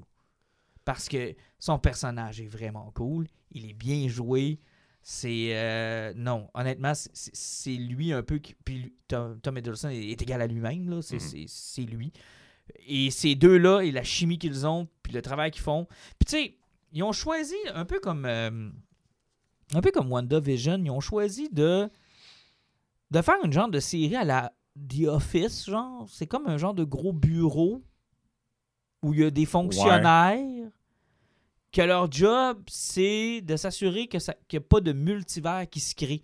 Le seul problème, c'est que c'est très euh, subjectif qui crée quoi. Tu sais, genre Steve Rogers, Captain America, peut visiblement faire ce qu'il veut dans le timeline quand il veut, mais pas Loki. Non. Ah ben, et Steve Rogers, il a une éthique. Ouais, Mais en fait, je- ce, qui semble, ce que la série semble mettre en place, puis il l'explique un peu, parce qu'il y a beaucoup d'expositions. Ah oui, écoute, c'est un une émission d'explication. là. On fait des- juste expliquer. là. il y a- Il ça dure 20 TVA. minutes, là, il y a genre 10 minutes d'explication, Ah, oui, oui. 5 minutes de, de flashback et de scène des autres Oui. films pour te rappeler où on en est, puis 5 minutes Oui, de, parce que là, de il- joke. parce que là, ils se sont rendus compte. Ça, c'est drôle. Parce qu'ils se sont rendus compte en faisant le film, que, en faisant l'émission, ils se sont dit Ah, cool, on va travailler avec Lucky. Ah, fuck, c'est le Lucky de 2012. Fait qu'il a pas vu sa mère mourir, il a pas vu son père mourir, il a pas vu. Il, il est pas mort par Thanos, il a pas. Tu sais, il a pas vécu le cheminement du personnage dans le film. Hmm. Hey, on va y faire écouter ça à la TV. Fait qu'il assoit littéralement Tom Hiddleston dans une chaise. Ah, finalement, il, était comme euh, la, la fille de WandaVision puis le détective. Lui aussi, il écoutait les films. Ben, c'est ça. Il a écouté. Oui, carrément. Ils ont fait écouter le Sauf film. que là, ils font. Puis ce qui explique, c'est que il y a comme trois espèces de dieux qui gèrent le timeline. Puis eux autres, il y a eu des chicanes de multivers. Puis eux autres, ils ont réglé ça en fusionnant les multivers. Puis à cette heure, il y a comme rien qu'une ligne temporelle. Et Mais tu eux peux voyager dans le temps, mais c'est eux autres qui gèrent. Ouais, ils sont vraiment en train d'introduire Kang le Conqueror pour Ant-Man 3. Probablement, je sais pas, ça me dit rien. Puis là, Ben là, il y a comme une équipe qui est dirigée par Owen Wilson, qui eux autres, ils chassent, ils appellent ça des variants. C'est des gens qui voyagent dans le temps, qui sont comme rogue un peu, qui, se- qui font ça pour eux-mêmes. Puis là, ils sont pognés avec un, qui c'est le, le reveal de l'épisode, qui est plus puissant, puis tannant, puis qui tue leur agent. Fait que là, lui, il dit on va aller chercher Loki pour qu'il nous donne un coup de main, parce que Loki, normalement, lui, C'est- serait rien que désintégré. c'est là. ça. C'est- c'est- c'est- c'est c'est- C'est une grosse pub pour Ant-Man 3. Puis ils se font un devoir, là, de genre tourner la page sur la Infinity Saga, mais genre avec un coup Et de poing sur le ouais. livre, là. Tu sais, genre, il y a une scène littéralement, là, Alan, pour vrai, là, où Lucky rentre dans l'espèce de The Office, là, où que les fonctionnaires sont là, puis dans le tiroir d'un des fonctionnaires, il y a genre une quinzaine d'Infinity Stones. Puis là, Lucky fait comme, OK, mais Là, il, il- il C'est- en prend deux, trois, puis là, il fait comme ça qu'il fait avec ça. Il dit ben, sais, il y a du monde qui voyage dans le temps, qui nous en rapporte, mais on s'en sert comme presse-papier, puis ça euh, sert comme... pas à grand chose parce que ils sont, ils sont au-delà de tous les pouvoirs. Les pouvoirs n'existent pas là-dedans. Fait Fait que, là, tu regardes ça, puis tu fais comme, OK, je viens de me taper genre 20 films. Fuck you, man. Je fuck you. Ouais, les autres contrôlent, ils contrôlent le temps, les autres, mais une pierre qui contrôle la réalité, c'est moins fort. Bah, c'est ça. Puis une- je te rappellerai qu'il y a une pierre qui contrôle le temps aussi. Ouais. qui est quand même. Mais bref, il faut accepter maintenant que. puis C'est comme la manière de dire aussi, bon, t'sais, ils construisent leur nouvelle phase. là. Fait que là, ils veulent nous rappeler que ça va être gros ce qui va arriver parce que ce que vous avez vécu, a genre les Infinity Stone, c'est de la Infinity Stone, là, Infinity Stone, dans le fond, là, c'est de la garnotte. C'est. Ouais. De la garnotte, c'est rien. Puis ils nous repartent sur des nouvelles bases. Puis tu sais, moi, c'est ce que, ce que j'appelle personnellement le phénomène Dragon Ball. là. Il y a tout le temps quelque chose de plus fort qui arrive. c'est ça. Puis à un moment donné, ça, là, ça a toujours le même effet chez moi. C'est qu'à un moment donné, je finis par me dire, c'est plus cohérent, c'est trop gros, puis c'est plate. Ben, c'est le problème quand tu essaies de, de reconnaître tout ce que tu as fait par le passé, que tu montes trop haut comment tu veux réussir à le faire passer puis penser à d'autres choses. Parce que là, ils on, voit clairement que ça va sur le multivers avec, euh, avec Doctor Strange, Ant-Man 3 avec euh, Kang the Conqueror. Ça fait que c'est le voyage dans le temps, puis c'est les univers parallèles qui s'en viennent. Non, dans le fond, c'est ça le nouveau méchant. là. C'est Le ça, nouveau, méchant, tu sais, c'est sauf le que, multivers. Ils Puis- vraiment besoin de botter les pierres de l'infini par après? C'est juste que c'est quelque chose qui n'existe qui existe plus, puis le monde ne veut plus les utiliser, point c'est tout. Ouais, c'est ça, mais ils, nous ont- ils, ils se sentent comme le besoin de dire, genre, ben, vous pouvez tourner la page là-dessus maintenant. Ben, c'est je pense qu'ils veulent éviter que. Genre, ils apportent un problème, puis que là, les spectateurs fassent comme Ouais, mais pourquoi ils sont pas allés chercher la, la stone de temps pour régler ça? Pourquoi ils sont pas? Genre, ils veulent comme nous montrer, là, ce qu'on va vous apporter comme héros, puis comme super vilain, sont au-delà de ça. Genre, les Stones sont capables de les briser. Genre, ça n'a Ouais, pas ils d'incidence. sur utilisent comme presse-papier, puis à Parce la que limite, sinon, le monde va faire ben, aller chercher à Ben, Stone c'est temps puis régler ça en à, à voyageant limite, là, les Infinity Stones, là, c'est le pierre de rein. Là, genre, ils Ouais. pissent le soir. Mais t'sais, T'sais, c'est- ils n'ont pas de C'est problème sûr avec qu'il n'y avait pas assez de personnages. Il n'aurait pas fait comme dans le MCU à l'époque, parce que les Illuminati ils avaient été créés pour ça dans le MCU. Mhm. Chacun des personnages les plus puissants de l'univers était le gardien d'une euh, d'une d'une pierre. Tu avais Tony Stark, tu avais Charles Xavier, tu avais Namor, Doctor Strange. tu avais euh, chose des Unhuman, euh, Ouais, c'est euh, ça, il y avait chacun- il y avait chacun- chacun une tout, le monde avait une pierre. euh, Ouais, mais là, c'est plus grave parce que tu peux empoigner une poignée de garnottes, Ouais. genre dans le bureau d'un fonctionnaire de la TVA. Puis il faut pas oublier que si tu n'as pas les puissances pas, tu touches à ça, tu te désintègres. Parce Ah, que c'est trop non, fort pour toi, non, là, c'est- ça ne non, change plus rien. Là. Non, non, non, non. Là, euh, Loki a carrément mis sa main dans le paquet de pierres comme si c'était des. Pepperman. Ouais. Il, a, il a- il il a pogné le Tesseract puis il a essayé de s'en servir, puis le monde. Ça, sont ça comme- donne. Non, c'est non, une va boîte, te ça, qu'on ça. s'en calisse, ça, donne rien. Fait que là, c'est ça. On s'enligne pour une couple d'épisodes où ce que Loki chasse un autre variant. Puis il faut que tu acceptes que là, il y a des multivers, mais qu'il y en a qui ont le droit d'en faire, puis qu'il y en a d'autres qui n'ont pas le droit d'en faire. Fait que c'est- c'est. Parce que, tu sais, Lucky, il y a comme un espèce de procès, puis là, il dit Vous avez pas le bon gars, moi, c'est les Avengers qui ont voyagé dans le temps, puis qui ont fucké tout ça. Puis ils font comme Ben, on le sait, les Avengers, c'est normal, il s'était prévu qu'ils Ouais, voyagent dans le c'était temps. C'était- C'était C'était- ça qu'il fallait qu'il arrive. Ouais. Toi, t'étais pas supposé te sauver que le Tesseract. Puis là, tu te demandes tout le temps, OK, mais comment ça marche la prise de décision dans cet univers-là? Tu sais, je veux dire, tout Ouais. est écrit d'avance, Et- sauf des fois. Mais ça va être ça l'enjeu du show, j'ai l'impression. Parce que, lui, déjà questionne ça. Ouais, mais qui prend les décisions? Puis Ben, Tom, euh, Tom Hiddleston, était-tu casté dans le troisième Thor avec Taika Waititi? Je sais pas. Je sais pas s'il est là. Probablement qu'ils ont peut-être gardé ça justement en dessous du radar pour savoir ce qui va se passer avec cette Parce série-là. que c'est ça. Là, tu as une porte de pour le ramener dans Thor 3, plus Ouais. tu as Kang the Conqueror qui peut se pré- présenter dans cette série-là. Exactement. Mais euh, si jamais vous voyez euh, l'acteur de Lovecraft Country partir avec un artefact quelconque, vous allez avoir vu Kang the Conqueror quelque part. Ah, ben écoute, merci du tuyau parce que honnêtement, mais je vais, je vais le continuer. là.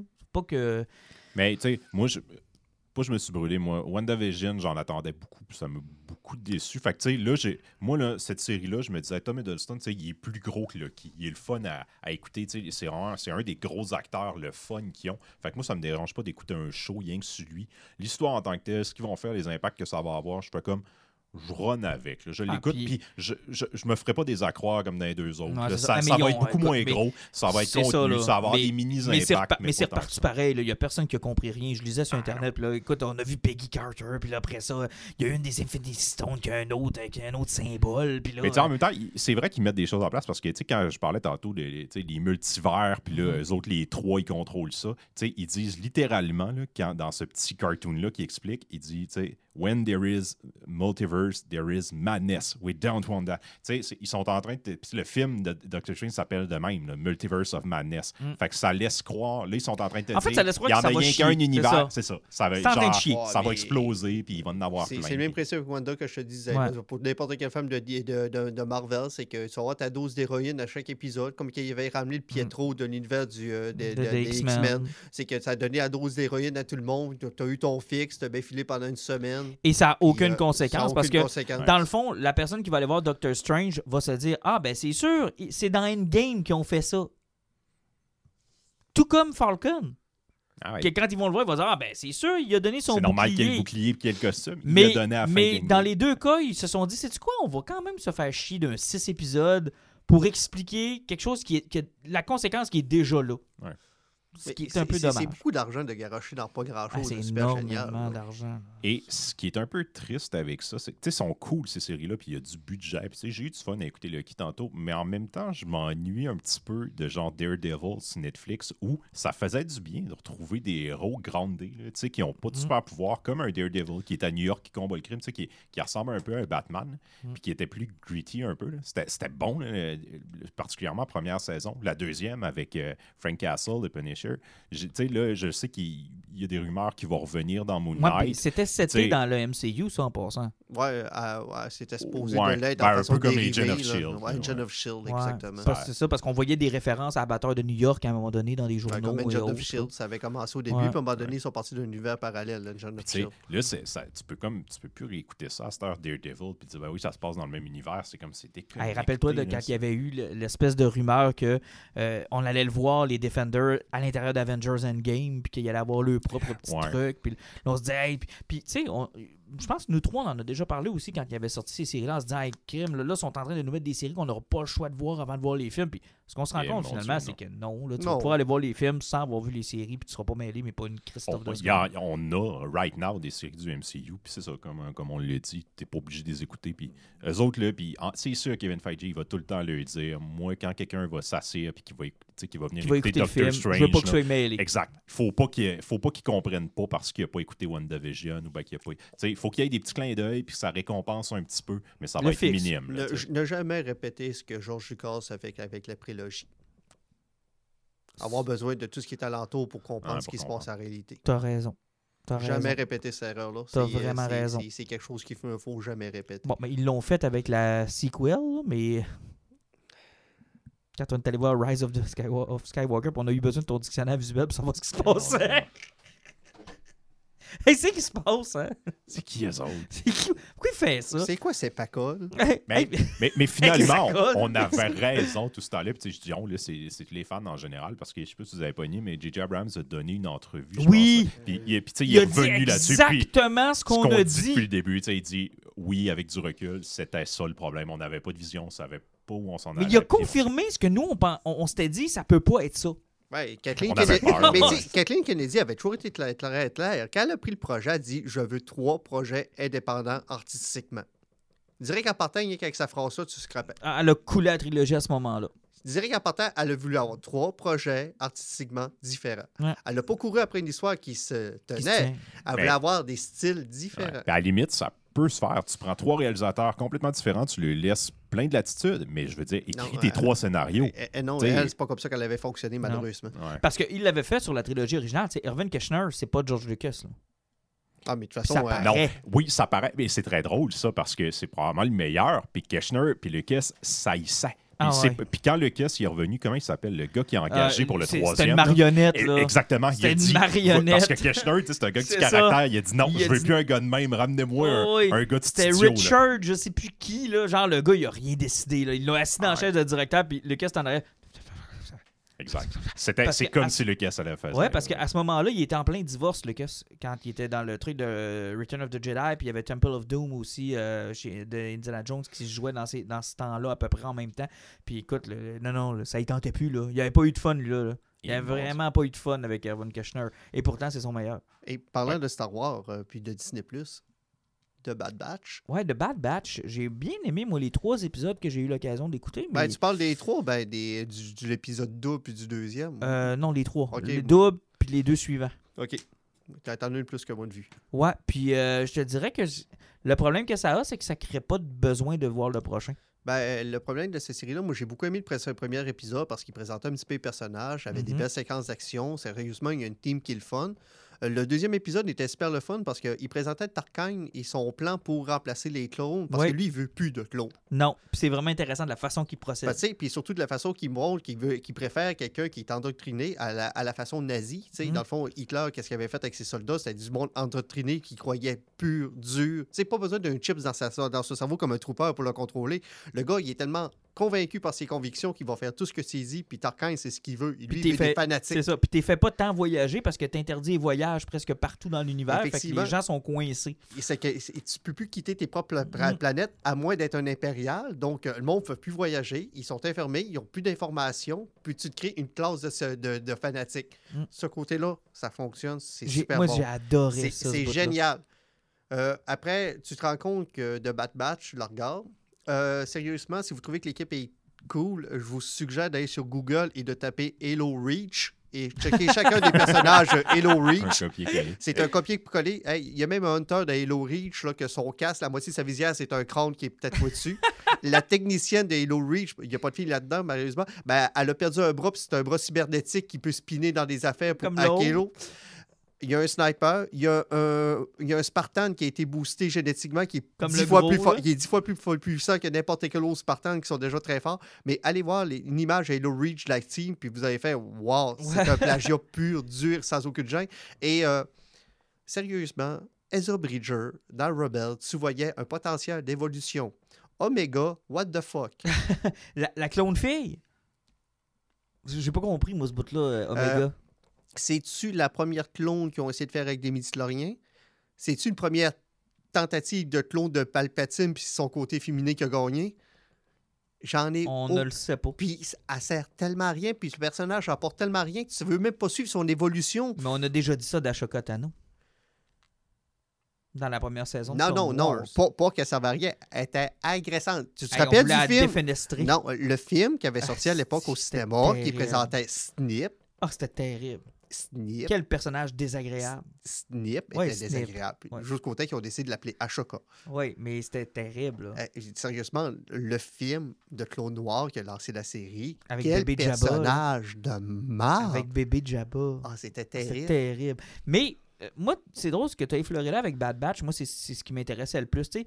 Comment l'Empire a fait pour être l'Empire? Et quand tu écoutes la prélogie puis Clone Wars, la première chose que tu réalises, c'est OK, c'est la liberté de circuler. Puis tu y portes pas tant attention que ça.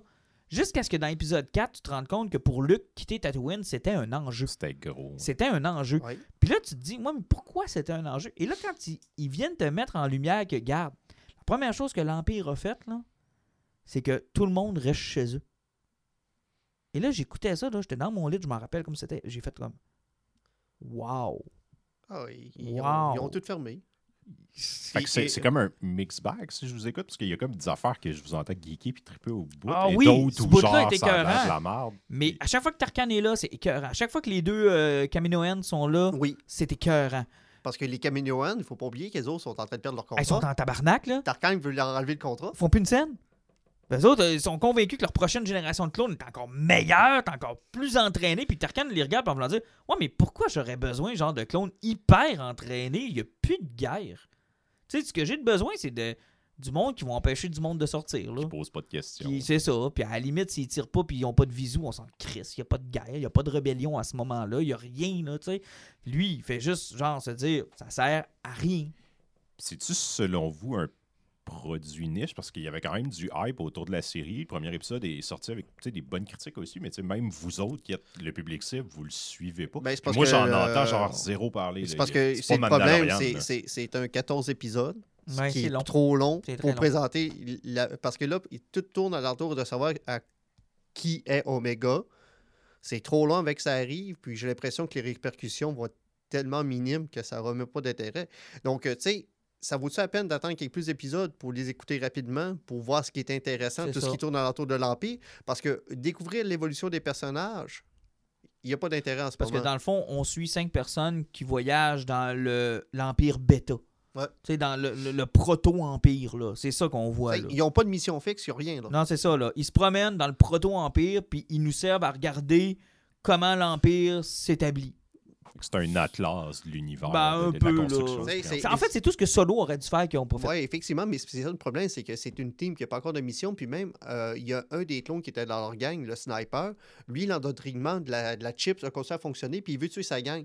Puis après trois épisodes, tu pas encore la poursuite qui arrive là-dessus, parce que tu sais, c'est 14 épisodes, puis pour ça, ils veulent garder ça pour plus lo- plus loin. Donc, tu sais, tu pas encore une idée fixe de où ce que la série va aller. Mais ça, par exemple, le clone qui se joint à des. euh, à des. euh, pas des réservistes, mais des, des volontaires.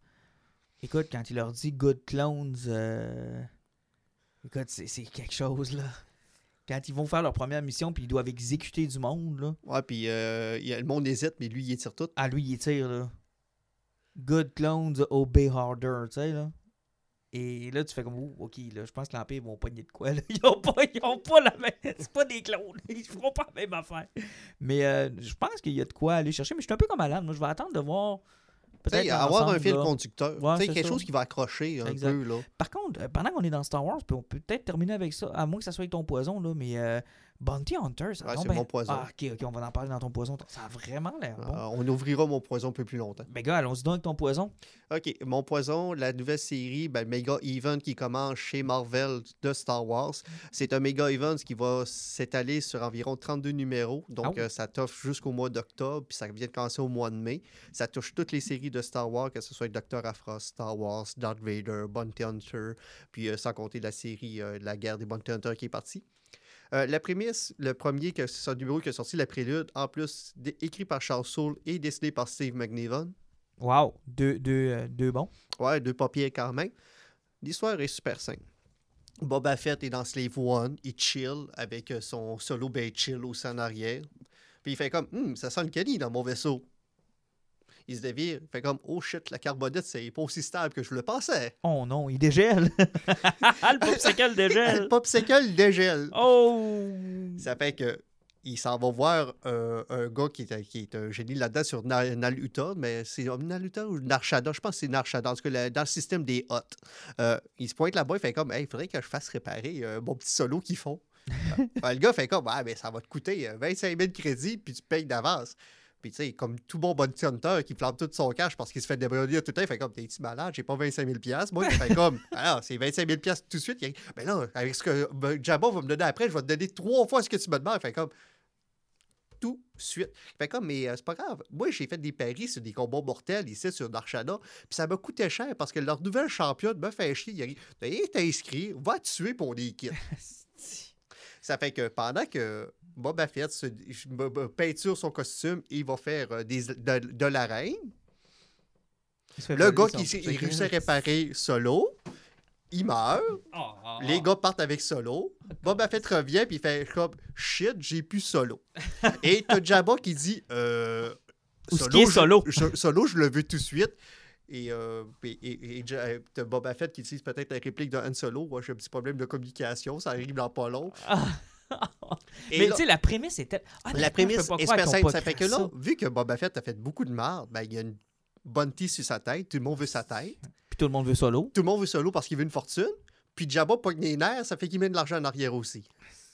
Mais c'est tellement une bonne idée. Le gars là, qui a eu ce déclic-là, là, genre assis chez eux, puis qui s'est dit Hey, entre le moment où Boba Fett, genre, avait solo, puis qu'il l'a amené à Jabba, là, Qu'est-ce qui s'est passé? Il peut arriver des choses. tu peux fucking raconter n'importe quoi sans faire mal Ben, à c'est parce Return of the que Jedi. là. le problème de cette partie-là de l'histoire, c'est que t'as- t'as Mhm. qui vit avec Dark Empire, qui est le meilleur roman et la meilleure histoire de Star Wars dans le monde étendu. C'était pas dans Shadow of, of the Shadows of the Empire, Shadows of the Empire de. Steve. euh, Quelque euh, chose, quelque. Mais ça, c'est un excellent roman. C'était le meilleur roman possiblement Avec dans ce univers-là, à, part euh, peut-être la, la trilogie de de Timothy. Zahn. C'était c'est un chef-d'œuvre, tu sais, puis c'était la meilleure histoire qui expliquait ce qui s'était passé avec Luke Skywalker, Empire et Retour du Jedi. Il était sur la, la- la maison de Ben Kenobi. Il montait son. Effectivement, il a euh, présenté son- Dash Rendar qui remplaçait un petit peu Han. Solo. Sauf que tu as ça à remplacer. Il faut que tu réussisses à écraser ça. Ça fait que présentement, Charles Soule, ça fait un bout de temps qu'il roule chez Disney, puis il roule bien. Il s'est fait donner un contrat, lui. C'est un contrat. C'est Mhm. que, man, il faut que tu le fasses oublier à une génération Shadows of the Empire. Il peut-tu emprunter des trucs de Shadow of the Est-ce que tu serais surpris de voir le prince Zixar arriver, mettons, pour Ouais, le ça, voir. ça- ça euh, serait possible qu'il arrive, euh, parce que, tu sais, le Red Sun, ça existe là-dedans et compagnie. ben, c'est là. ça, là. Il y a beaucoup de personnages qui pourraient se présenter là-dedans. Mais T'as-tu déjà lu ça, euh, Jean-Nic? t'avais-tu fait le jeu sur 64? Oui. Ok, Ben, tu connais l'histoire. là, Tu dans connais l'histoire, mais à part peut-être qu'il manque le bout entre Palpatine, Darth Vader et Zixar, Ouais, qui était tellement intéressant parce que dans le fond, pour Darth Vader, dans ce livre-là, l'enjeu, c'est que il est en train de perdre sa deuxième place auprès de Palpatine. Parce que Dixar est en train de la gagner. Ouais, Zixar est en train de le remplacer comme genre numéro 2 parce qu'il arrête pas de pointer à l'empereur tous les, les fails de Vader, genre Hey, euh, il t'a pété une Dead Star. Hey, euh, il est même pas capable de péter son fils. Hey, euh, il est même pas C'est tellement du génie, là. Tu lis ça, là, puis c'est comme. Puis Vader se venge, là. Tu sais, lui, Vader, là, il y a comme deux missions dans ce livre-là. là. Retrouver Luke, C'est drôle, un, péter Zixar. un là. peu ce qu'ils ont repris avec euh, dans la nouvelle trilogie. là, au début, qu'on pensait qu'ils allaient faire avec Kylo puis avec euh, l'autre général. là, Ouais, genre. qui essaye d'avoir le. le- C'est ça, le, le, Snoke, là. Ouais, Ben, ça, ressemble de un peu à, ça ressemble un peu à ça. Puis tu as des séquences dans ce livre-là. Puis effectivement, faire oublier Shadow of the Empire, qui a été en plus d'un livre à succès, un jeu vidéo à succès. Là. Tous ceux qui n'ont pas eu accès au La roman, bande dessinée a pogné en masse ah aussi. oui, ils ont tout. eu accès à Sauf ça. que, sauf, puis ce qui est le fun, c'est que dans chacune des préludes qu'il y a eu des, des séries, tu vois à peu près ce que ça va. Euh, tu as Luke Skywalker, que lui, qui a ramassé un autre sable laser présentement, qui a une lame jaune, qui commence à avoir des visions, que, euh, puis que R- R2 réussit à traduire des messages. Il y a des signaux, il sait où sont les temples Jedi. OK. C'est que Luke peut partir à la chasse de, de Temple Jedi. De l'autre côté, tu as Darth Vader, que, après avoir tombé un petit peu bas dans, euh, dans l'estime de Palpatine, que Palpatine l'a envoyé dans une mission suicide, puis Darth Vader a mangé une sacrement de volée, puis Palpatine l'a remis à sa place. Darth Vader est tellement en crise qu'il a un seul objectif dans la vie, c'est de tuer Luke Skywalker. C'est pas- même. Puis là, tu as toute la marde qui se pogne avec euh, les Bounty Hunters, puis aussi, il y a encore une petite grudge contre euh, Han Solo, il veut le tuer aussi. Là. Ça fait que tu pars dans quelque chose qui peut être assez trash. C'est-tu là-dedans qu'il allait sur Exegol, Darth Vader? J'ai vu qu'il était parti ouais, il sur... est parti euh, avec Hexagone. Ben, sa dernière fois, c'est le dernier bout, ce que Darth Va- euh, Palpatine l'a écrasé à terre, puis il a fait comprendre euh, t'es t'es- t'es là, une c'est assez, merde. là. Ouais, c'est ça, T'es c'est t'es- assez. t'es vraiment une merde, puis comprends ta place. Là. Tu, Ouais. tu penses réussir à m'écraser, là. Bonne Fait que- chance. Fait qu'il faut que tu prennes en considération, j'en ai, que quand Darth Vader descend de son vaisseau dans Return of the Jedi, il a vu Exegol. Même si on a créé Exegol, genre 30 ans plus tard. C'est ça qui est génial dans- quand tu remplis le, temps entre deux films. Je sais pas c'est quoi Exegol. Ben voyons, le- le- la planète à, La, la- planète, la planète Steve Balbadine. Balbadine. tu connais pas J'ai écouté les films, moi, là. tu connais pas Steve Balbadine? Vous êtes dans l'univers étendu. Tu sais, là. le, gars qui a, commandé, moitié qui a des commandé termes de 2 qu'est-ce que millions de. Star Destroyer sa carte de crédit de. Alors qu'il était supposé être mort. Non? Mais c'était pas Steve. Ouais, c'est ça. Je, vais euh, vous croire sur parole. Là. Ça, a l'air d'être Oui, des gros euh, enjeux pour vous autres. Oui, allô, industrie de construction de Star Destroyer. Oui, bonjour, mon nom est euh, Steve Ben, vous voulez dire. Vous voulez dire Shiv Palpatine? Non, non, non, non, c'est euh, Steve. Je suis sur Exegol à ce moment-ci. J'aim- J'aimerais avoir un million de croiseurs équipés de canons de Death Star, s'il vous plaît. Oui, pas de problème, monsieur, on vous arrange ça. On vous met ça au nom de Shiv Palpatine? Non, non, non, non, non, Steve Balbadine, s'il vous plaît. Ben là, vous êtes rendu avec une commande en double, monsieur. Man, moi, quand j'ai vu cette petite armada-là, là, c'est la seule question que j'avais. Man, il a construit ça pendant combien Ben oui, c'est qui qui s'est occupé de ça et qui a gardé le secret? Maudit niaiserie. Il savait pas de bon sens. Ah, des plaisirs, là. À vous dire, vous devriez être là quand on fait des feux et qu'on se met à déblatérer sur Eh, Star mon War. Dieu.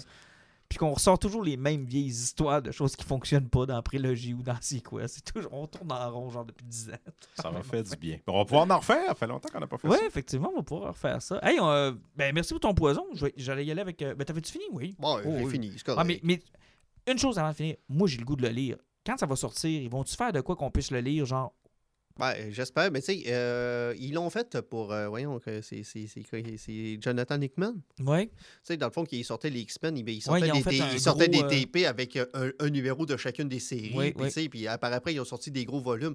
Tu euh, à, à 30 numéros, tu as un omnibus aussi. là. Parce que le Star. Wars chez Marvel a vraiment l'air le fun. Il y a un omnibus déjà de ce que euh, Aaron, euh, Jason, Aaron, avait fait. Avant que, avant que Charles l'embarque. C'est ça. Honnêtement, euh, Bounty Hunter est la série la plus faible, mais j'ai du fun quand même avec. Docteur Afra, j'ai tellement de plaisir avec l'Indiana Jones euh, Reckless de cet univers-là.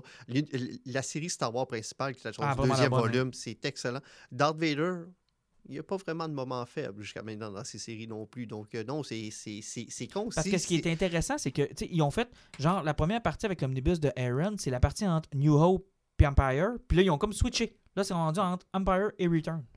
OK. Fait que c'est ça qui est Comme intéressant. c'est pour ça que Sean Commandé, il parlait qu'il voulait peut-être créer un univers parallèle parce que, tu sais, ça achève. Parce qu'une fois que la, la guerre des Bounty Hunters, là, euh, on les rendu à Retour de Ben, Jedi. c'est ça, là. Puis qu'est-ce qu'ils font avec les personnages après Retour? Ben, c'est ça. Est-ce que tu peux. Est-ce que tu pourrais penser que là, tu vas. Tu vas venir chercher le gap entre Return puis euh, Force Awakens? Ah, Il s'est rien passé. On sait que Luke s'était foiré sur son cul puis rien fait. Ah, C'est un asti de problème. hein. Tu sais, Solo puis Léa se sont séparés en faisant rien parce que Solo, ils l'ont très clairement dit qu'une fois que la guerre était finie, c'était fini. Puis tu peux pas revenir faire entre épisode 1 et 2, ça a déjà été fait. Ouais. Puis entre épisode 2 et épisode Puis, 3, ça a déjà euh, été fait. tu veux construire Ouais, Luke ben, Skywalker? Ils vont peut-être raconter d'autres choses. là. Ils vont trouver d'autres moments. Ils vont Luke créer Skywalker sur son île. puis- Ah, bon, euh, Ah, ils vont devoir s'attaquer à ça éventuellement. Son- Il- ça a il- toujours été le problème. Ils, vont avoir une cassure dans la force, puis ils vont créer un univers parallèle qui va être. Puis là, ça va devenir le Expanded Universe en BD. Tu sais, tout ce qui était avant canon, puis à partir de ce moment-là, ne sera plus canon. Puis là, ils vont pouvoir genre Parce que, ça, ça a été très, prétentement dit, là. Ils feront plus jamais rien qui a rapport à la nouvelle trilogie, là. Tu sais, c'est- il n'y aura plus rien qui va toucher réellement à ça. Ils pourraient pas juste se dire genre, ben regarde, on continue Ray en BD. Même pas. Ça aurait été déjà fait s'il aurait De voulu le toute faire. façon, ça intéresse fuck all personne. Tout est mort. Hey, quand tu dis que la der- le dernier film n'a jamais été adapté en bande dessinée, il était supposé de le faire. Ils l'ont cancellé. Oh shit. Personne voulait le voir. Ouais, ça a tellement tombé à plat là, qu'ils voulaient tellement rien savoir que ce film-là n'est pas adapté en bande dessinée. Arc. Bon. Ton poison, euh, Jean-Nic? Je vais vous parler de deux poisons. Ah non, c'est Ben, il un. Ouais, je sais, mais il faut en parler. Il un. file son micro déjà parle Il faut, faut Lemire. parler là. d'une BD, puis il faut parler d'une série aussi. Euh, puis inquiétez-vous pas pour ceux qui font comme What the fuck, qui n'ont pas parlé de Sweet Tooth, Ah, la ben oui, première le adaptation de Jeff Lemire. Oh, tout le monde tout doit le être en furie. de vous ça. inquiétez pas, je voulais le faire aujourd'hui. Martin veut l'écouter aussi, donc on va en reparler. Mais sachez que moi, je l'ai déjà tout écouté, puis c'est Sans doute. on va s'en reparler plus tard. Mais euh, ouais, premier poison, je veux faire le suivi de- d'une série euh, que je vous avais parlé et que euh, Alan avait commencé avec moi, mais je ne sais pas s'il l'a continué. Les euh, Other, Other Side of the History of the Auteur DC. DC, non, je ne les ai pas continués. Dans le fond, le premier numéro qu'on Ah, avait parlé là, était sur, bon, euh, sur Black Lightning. Euh, J'ai lu le quatrième hier. J'ai passé à travers le deuxième qui était sur un, un- un personnage qui est comme un side character dans les Teen Titans. C'était pas très, très intéressant. Le troisième est sur Katana. Euh, C'était sympathique, mais sans plus. Mais là, j'ai lu le quatrième hier qui est sur René Montoya. Et là, on, on frappe le calibre du premier numéro. C'est vraiment Ça a pris quatre numéros? Ouais, mais c'est parce que c'est tout des, des arcs indépendants. là. Puis on n'est vraiment pas dans. C'est pas de la bande dessinée, on est dans le. J'aurais le, dire- j'aurais goût de dire du graphic novel parce que c'est vraiment c'est écrit comme un roman. là. C'est des grands paragraphes, puis il y a des aquarelles ou des images qui viennent parsemer un peu, mais c'est pas c'est pas de la bande dessinée traditionnelle. Et ça, ça se prête tellement bien l'histoire de Montoya. C'est un, un personnage qui est comme à côté dans l'univers de Batman, qui est un personnage c'est, tertiaire, qui a parfois eu des moments forts pour elle, là, comme dans la Rome de Gotham, euh, Gotham Central de, de Brubaker, Exact. ben, dans, euh, dans la série 52 qui a précédé Ah, New ça, c'était 52. vilain. Moi, j'avais bien aimé ça. Puis elle était un personnage central avec The Question. En tout cas, genre, ça parle de tout. Puis tu sais, c'était- cette série-là est un peu LGBT. Puis elle est très. euh, c'est un Mhm. peu le but de la série, là, de donner euh, des personnages qui sont. euh, pas hétéronormatifs, mettons, une autre vision de, de l'univers sais, elle est hispanique, elle est lesbienne. C'est tellement hot de la manière qu'elle raconte toute son histoire et surtout tout ce que Batman fait à Gotham. Et ça, c'est ce qui est le plus trippant dans cette histoire-là. Voir un autre personnage qui donne son point de vue à tous ces grands éléments-là. Elle, elle passe à travers euh, No Man's Land, Cataclysme, euh, la, chute de Batman, euh, la, la relation qu'elle entretient avec Two-Face et surtout avec, tout le, avec Jim Gordon puis avec euh, tous les gens qui travaillent à Gotham, Gotham Central c'est vraiment une super de belle histoire, puis ça couvre presque de sa naissance jusqu'à sa mort. Ça, ça se lit super bien. Euh, je crois que c'est le dernier. Ils sont tous écrits par John Ridley, euh, qui est présentement en train d'écrire son, son- Batman, qui était supposé être le Future State, puis qui l'est Ouais, plus ouais, finalement. ouais, là, mais euh, c'est vraiment super bon. Puis rien que pour le premier et le quatrième numéro, ça, ça vaut la peine. Quand ça va sortir en, En hardcover là, de Black Label, ça vaut la peine. Euh, puis suggestion de série Netflix, un Netflix original que très peu de personnes parlent parce que c'est coréen. C'est une série qui est adaptée d'une, euh, d'un manhwa qui était un webcomic à la base qui a été fait en manhwa que c'est un manoir? Ben, c'est un manga coréen. Ah, Ça s'appelle Kingdom et c'est un mélange entre Walking Dead et Game of Thrones. C'est une, une intrigue politique en différents empires qui se passe euh, en, Corée ancienne avec des, Des zombies, zombies. à travers. J'espère que ça finit mieux que Game of Thrones. Oui, ça se compare pas. Euh, J'espère. c'est pas aussi bien ficelé que Game of Thrones dans ses, euh, dans ses grandes années, là. mais les personnages sont hyper cool, les scènes d'action super bien chorégraphiées. En plus, je, je l'ai écouté genre la même fin de semaine que Army of the Dead, puis je me disais Oh my god, que c'est plus drôle, que c'est plus intelligent, que c'est plus touchant, que Et malgré tout, on a parlé de- d'Army of the Dead pendant ben oui, puis, puis on parlera très peu de Kingdom, mais si vous aimez genre les trucs un peu politiques, puis c'est court, là, c'est genre deux saisons de six épisodes. La troisième est en production parce que c'est genre un méga succès en Mhm. Corée pour, euh, pour Netflix. Jetez-vous là-dessus. C'est vraiment super cool. Autant le côté horreur que les intrigues politiques puis les combats entre les différents royaumes. Et moi, je vais y aller très rapidement à cause que j'en ai qui a pris trop de temps. Et euh, je suis dans, je suis en mode rattrapage depuis un bout de temps. Tu sais, je vous avais parlé d'Alita euh, il n'y a pas si longtemps que j'avais pas vu au moment de la sortie. Et là, là, j'ai un peu honte. L'autre que j'avais pas vu non plus, c'était Brightburn.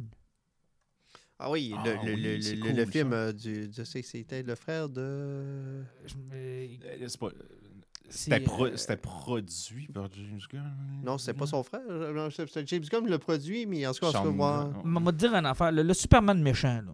Ah, ben, le Le- flow, le là, flow, le là. Hey, c'est efficace. Ah, Il y a beaucoup de monde. Moi, je me rappelle que j'ai voir ce film-là, euh, puis ça m'a surpris. T'as-tu checké le budget du film? Euh, non, ça, Ouais, c'est pas grand-chose. Hein? C'était des pinottes. C'était en, bas- c'était en bas de 20 Ah, millions, ça, je pense. Ben, ça paraît. Je veux dire, les choix qu'ils ont faits, Ben, c'est ce que j'aime. C'est le même Mais c'est- principe avec Mortal Kombat. exact. Quand t'es cassé par le budget, à un moment donné, tu fais des choix. obligé, Puis ce qui est efficace est efficace C'est parce ça. que t'as pas une scène. t'es obligé d'être artistiquement allumé.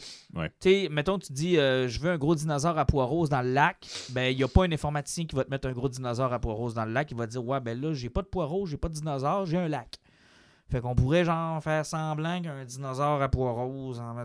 Et c'est là que je pense que tu vas chercher de la créativité, tu sais. Puis c'est le succès, en fait, de Jurassic Park le premier versus Ouais. tous les autres Jurassic Park qu'il y a eu après. Ben, effectivement, ben, même Ah si le premier qui est- Jurassic Park, ça avait été expliqué, il n'avait pas utilisé le format anamorphique Mm. total pour que tu te concentres l'écran sur ce que tu vois les personnages et que tu ne regardes pas le plan global. Exact. On se rappelle de tous les grands problèmes de budget du premier Jurassic Park. C'est pas ça mon point, Jean-Nic. Mon point, c'est que quand ils ont c'est eu pas un- le flafla c'est qui- ça, quand ils, ont eu, quand ils ont eu un gros T-Rex là, pour faire une, un- une scène de véhicule, ben, ils ont mis bien de la pluie, bien des éclairs, puis bien du noir, pas qu'on le voie.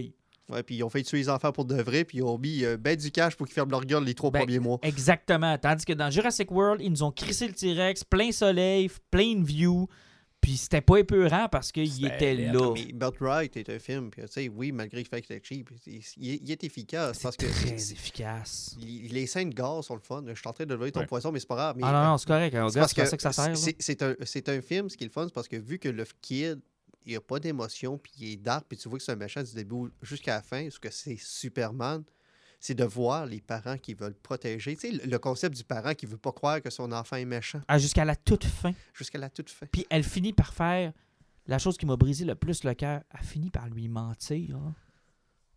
Ah, son mais, père lui ment.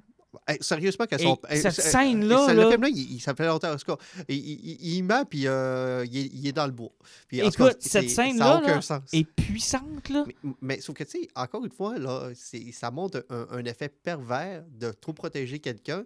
Et quelqu'un est obligé d'y mentir, puis de le trahir. Tu l'as tellement protégé que ta trahison devient 100 fois pire. Puis là, au moment que tu l'as trahi, là, puis tu sais, tu vois le shift dans les yeux du personnage, Ouais, tu l'as tué. Que quand- que quand il a réussi, il a pas réussi, tu sens son regret sincère.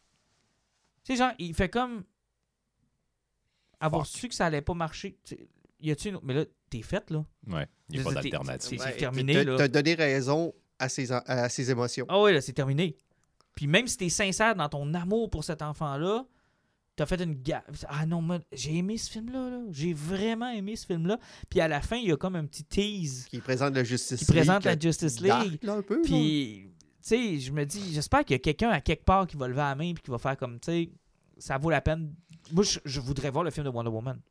Qu'on continue cet univers-là. Ouais, même celui d'Aquaman. Je pense qu'en ce moment, sur les tablettes, il est à côté du euh, Universal Ouais, Dark ouais, Universe. puis c'est vraiment dommage parce que c'est un très beau film. Puis, c'est un- puis si vous aimez les films d'horreur en plus, c'est, le- Ouais. le classique du film d'horreur. Fait que le mélange de, de- du American Hero puis du film d'horreur puis des clichés qui vont avec, c'est un parfait mélange. Ah, c'est un petit feeling. Un Ah, par moment. Vraiment. Puis ça donne encore plus de crédit à, au personnage de Superman. Parce que c'est ça, Superman. C'est le meilleur de nous-mêmes, c'est le, positif. Qui prend le- tout le temps la décision la- dure. C'est ça, puis- qui est, qui est fin, qui est gentil, qui Ouais. est Ben, bon, puis qui... Présentement, justement, dans Superman, euh, j'ai lu la run complète. Je l'avais acheté de, de Rebirth de Action Mhm. Comics. Puis tu Jonathan qui est encore jeune là-dedans. Puis il- quand il y, a, un- il y a un Jorel méchant qui s'en pointe là-dedans, puis à un moment donné, il y a, quand- tu sais, il y a, quelqu'un qui essaie de faire comprendre que son père pourrait switcher. Puis tu sais, t'as Jonathan, il fait comme, t'as pas de l'air à comprendre. C'est c'est mon père, il peut pas switcher, Yari, c'est juste impossible. Puis, tu sais, c'est le même principe dans le run actuel de Superman, parce qu'on sait que euh, cet été va sortir le nouveau Superman, où ce que Oui, Superman est là, et c'est. Jonathan qui prend sa place. Et Jonathan, en tant que nouveau Superman, fait comme, t'as pas l'air à comprendre l'impression que j'ai. Ouais. On me donne ton nom. Yari, comment veux-tu que je sois toi? Non, c'est impossible. Tu sais, Superman, c'est pur, c'est- Fait que quand tu vois ce film-là, tu te dis, tu sais, ça donne encore plus de mérite et de crédit au personnage. En fait, plus de mérite et de crédit au créateur du personnage, c'est d'en avoir fait un, un tout-puissant, bon, gentil. Ouais.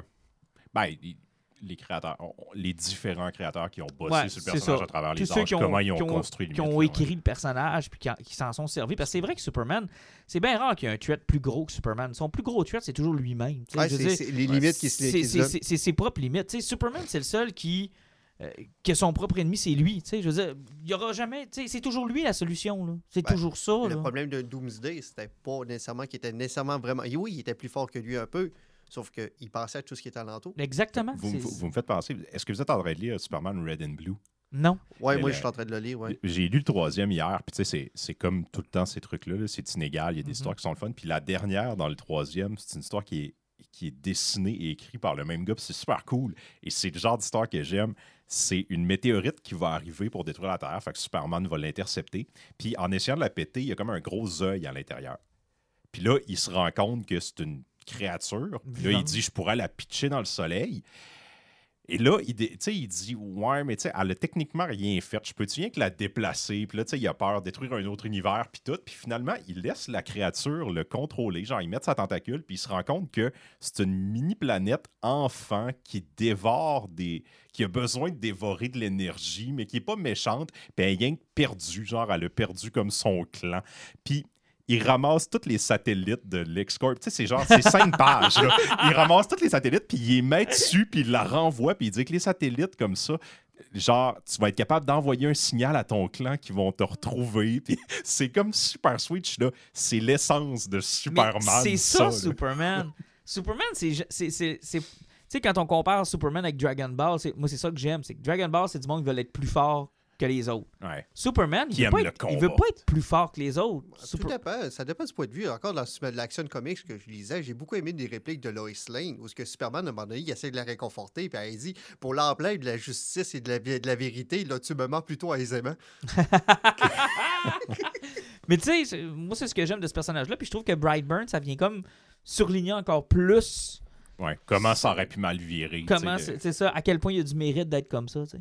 Hey, euh, messieurs, on se donne rendez-vous dans- dans deux semaines. Ah oui, qu'est-ce que c'est dans, dans un mois et demi, deux? Non, non, non, non, pas d'un mois et demi. non. Regarde, on fait 1h40 quand on est euh, un mois et demi on sans se va parler. retomber à nos bonnes habitudes. Ça nous a fait plaisir. Fait Ah se- on se à la prochaine. À la prochaine.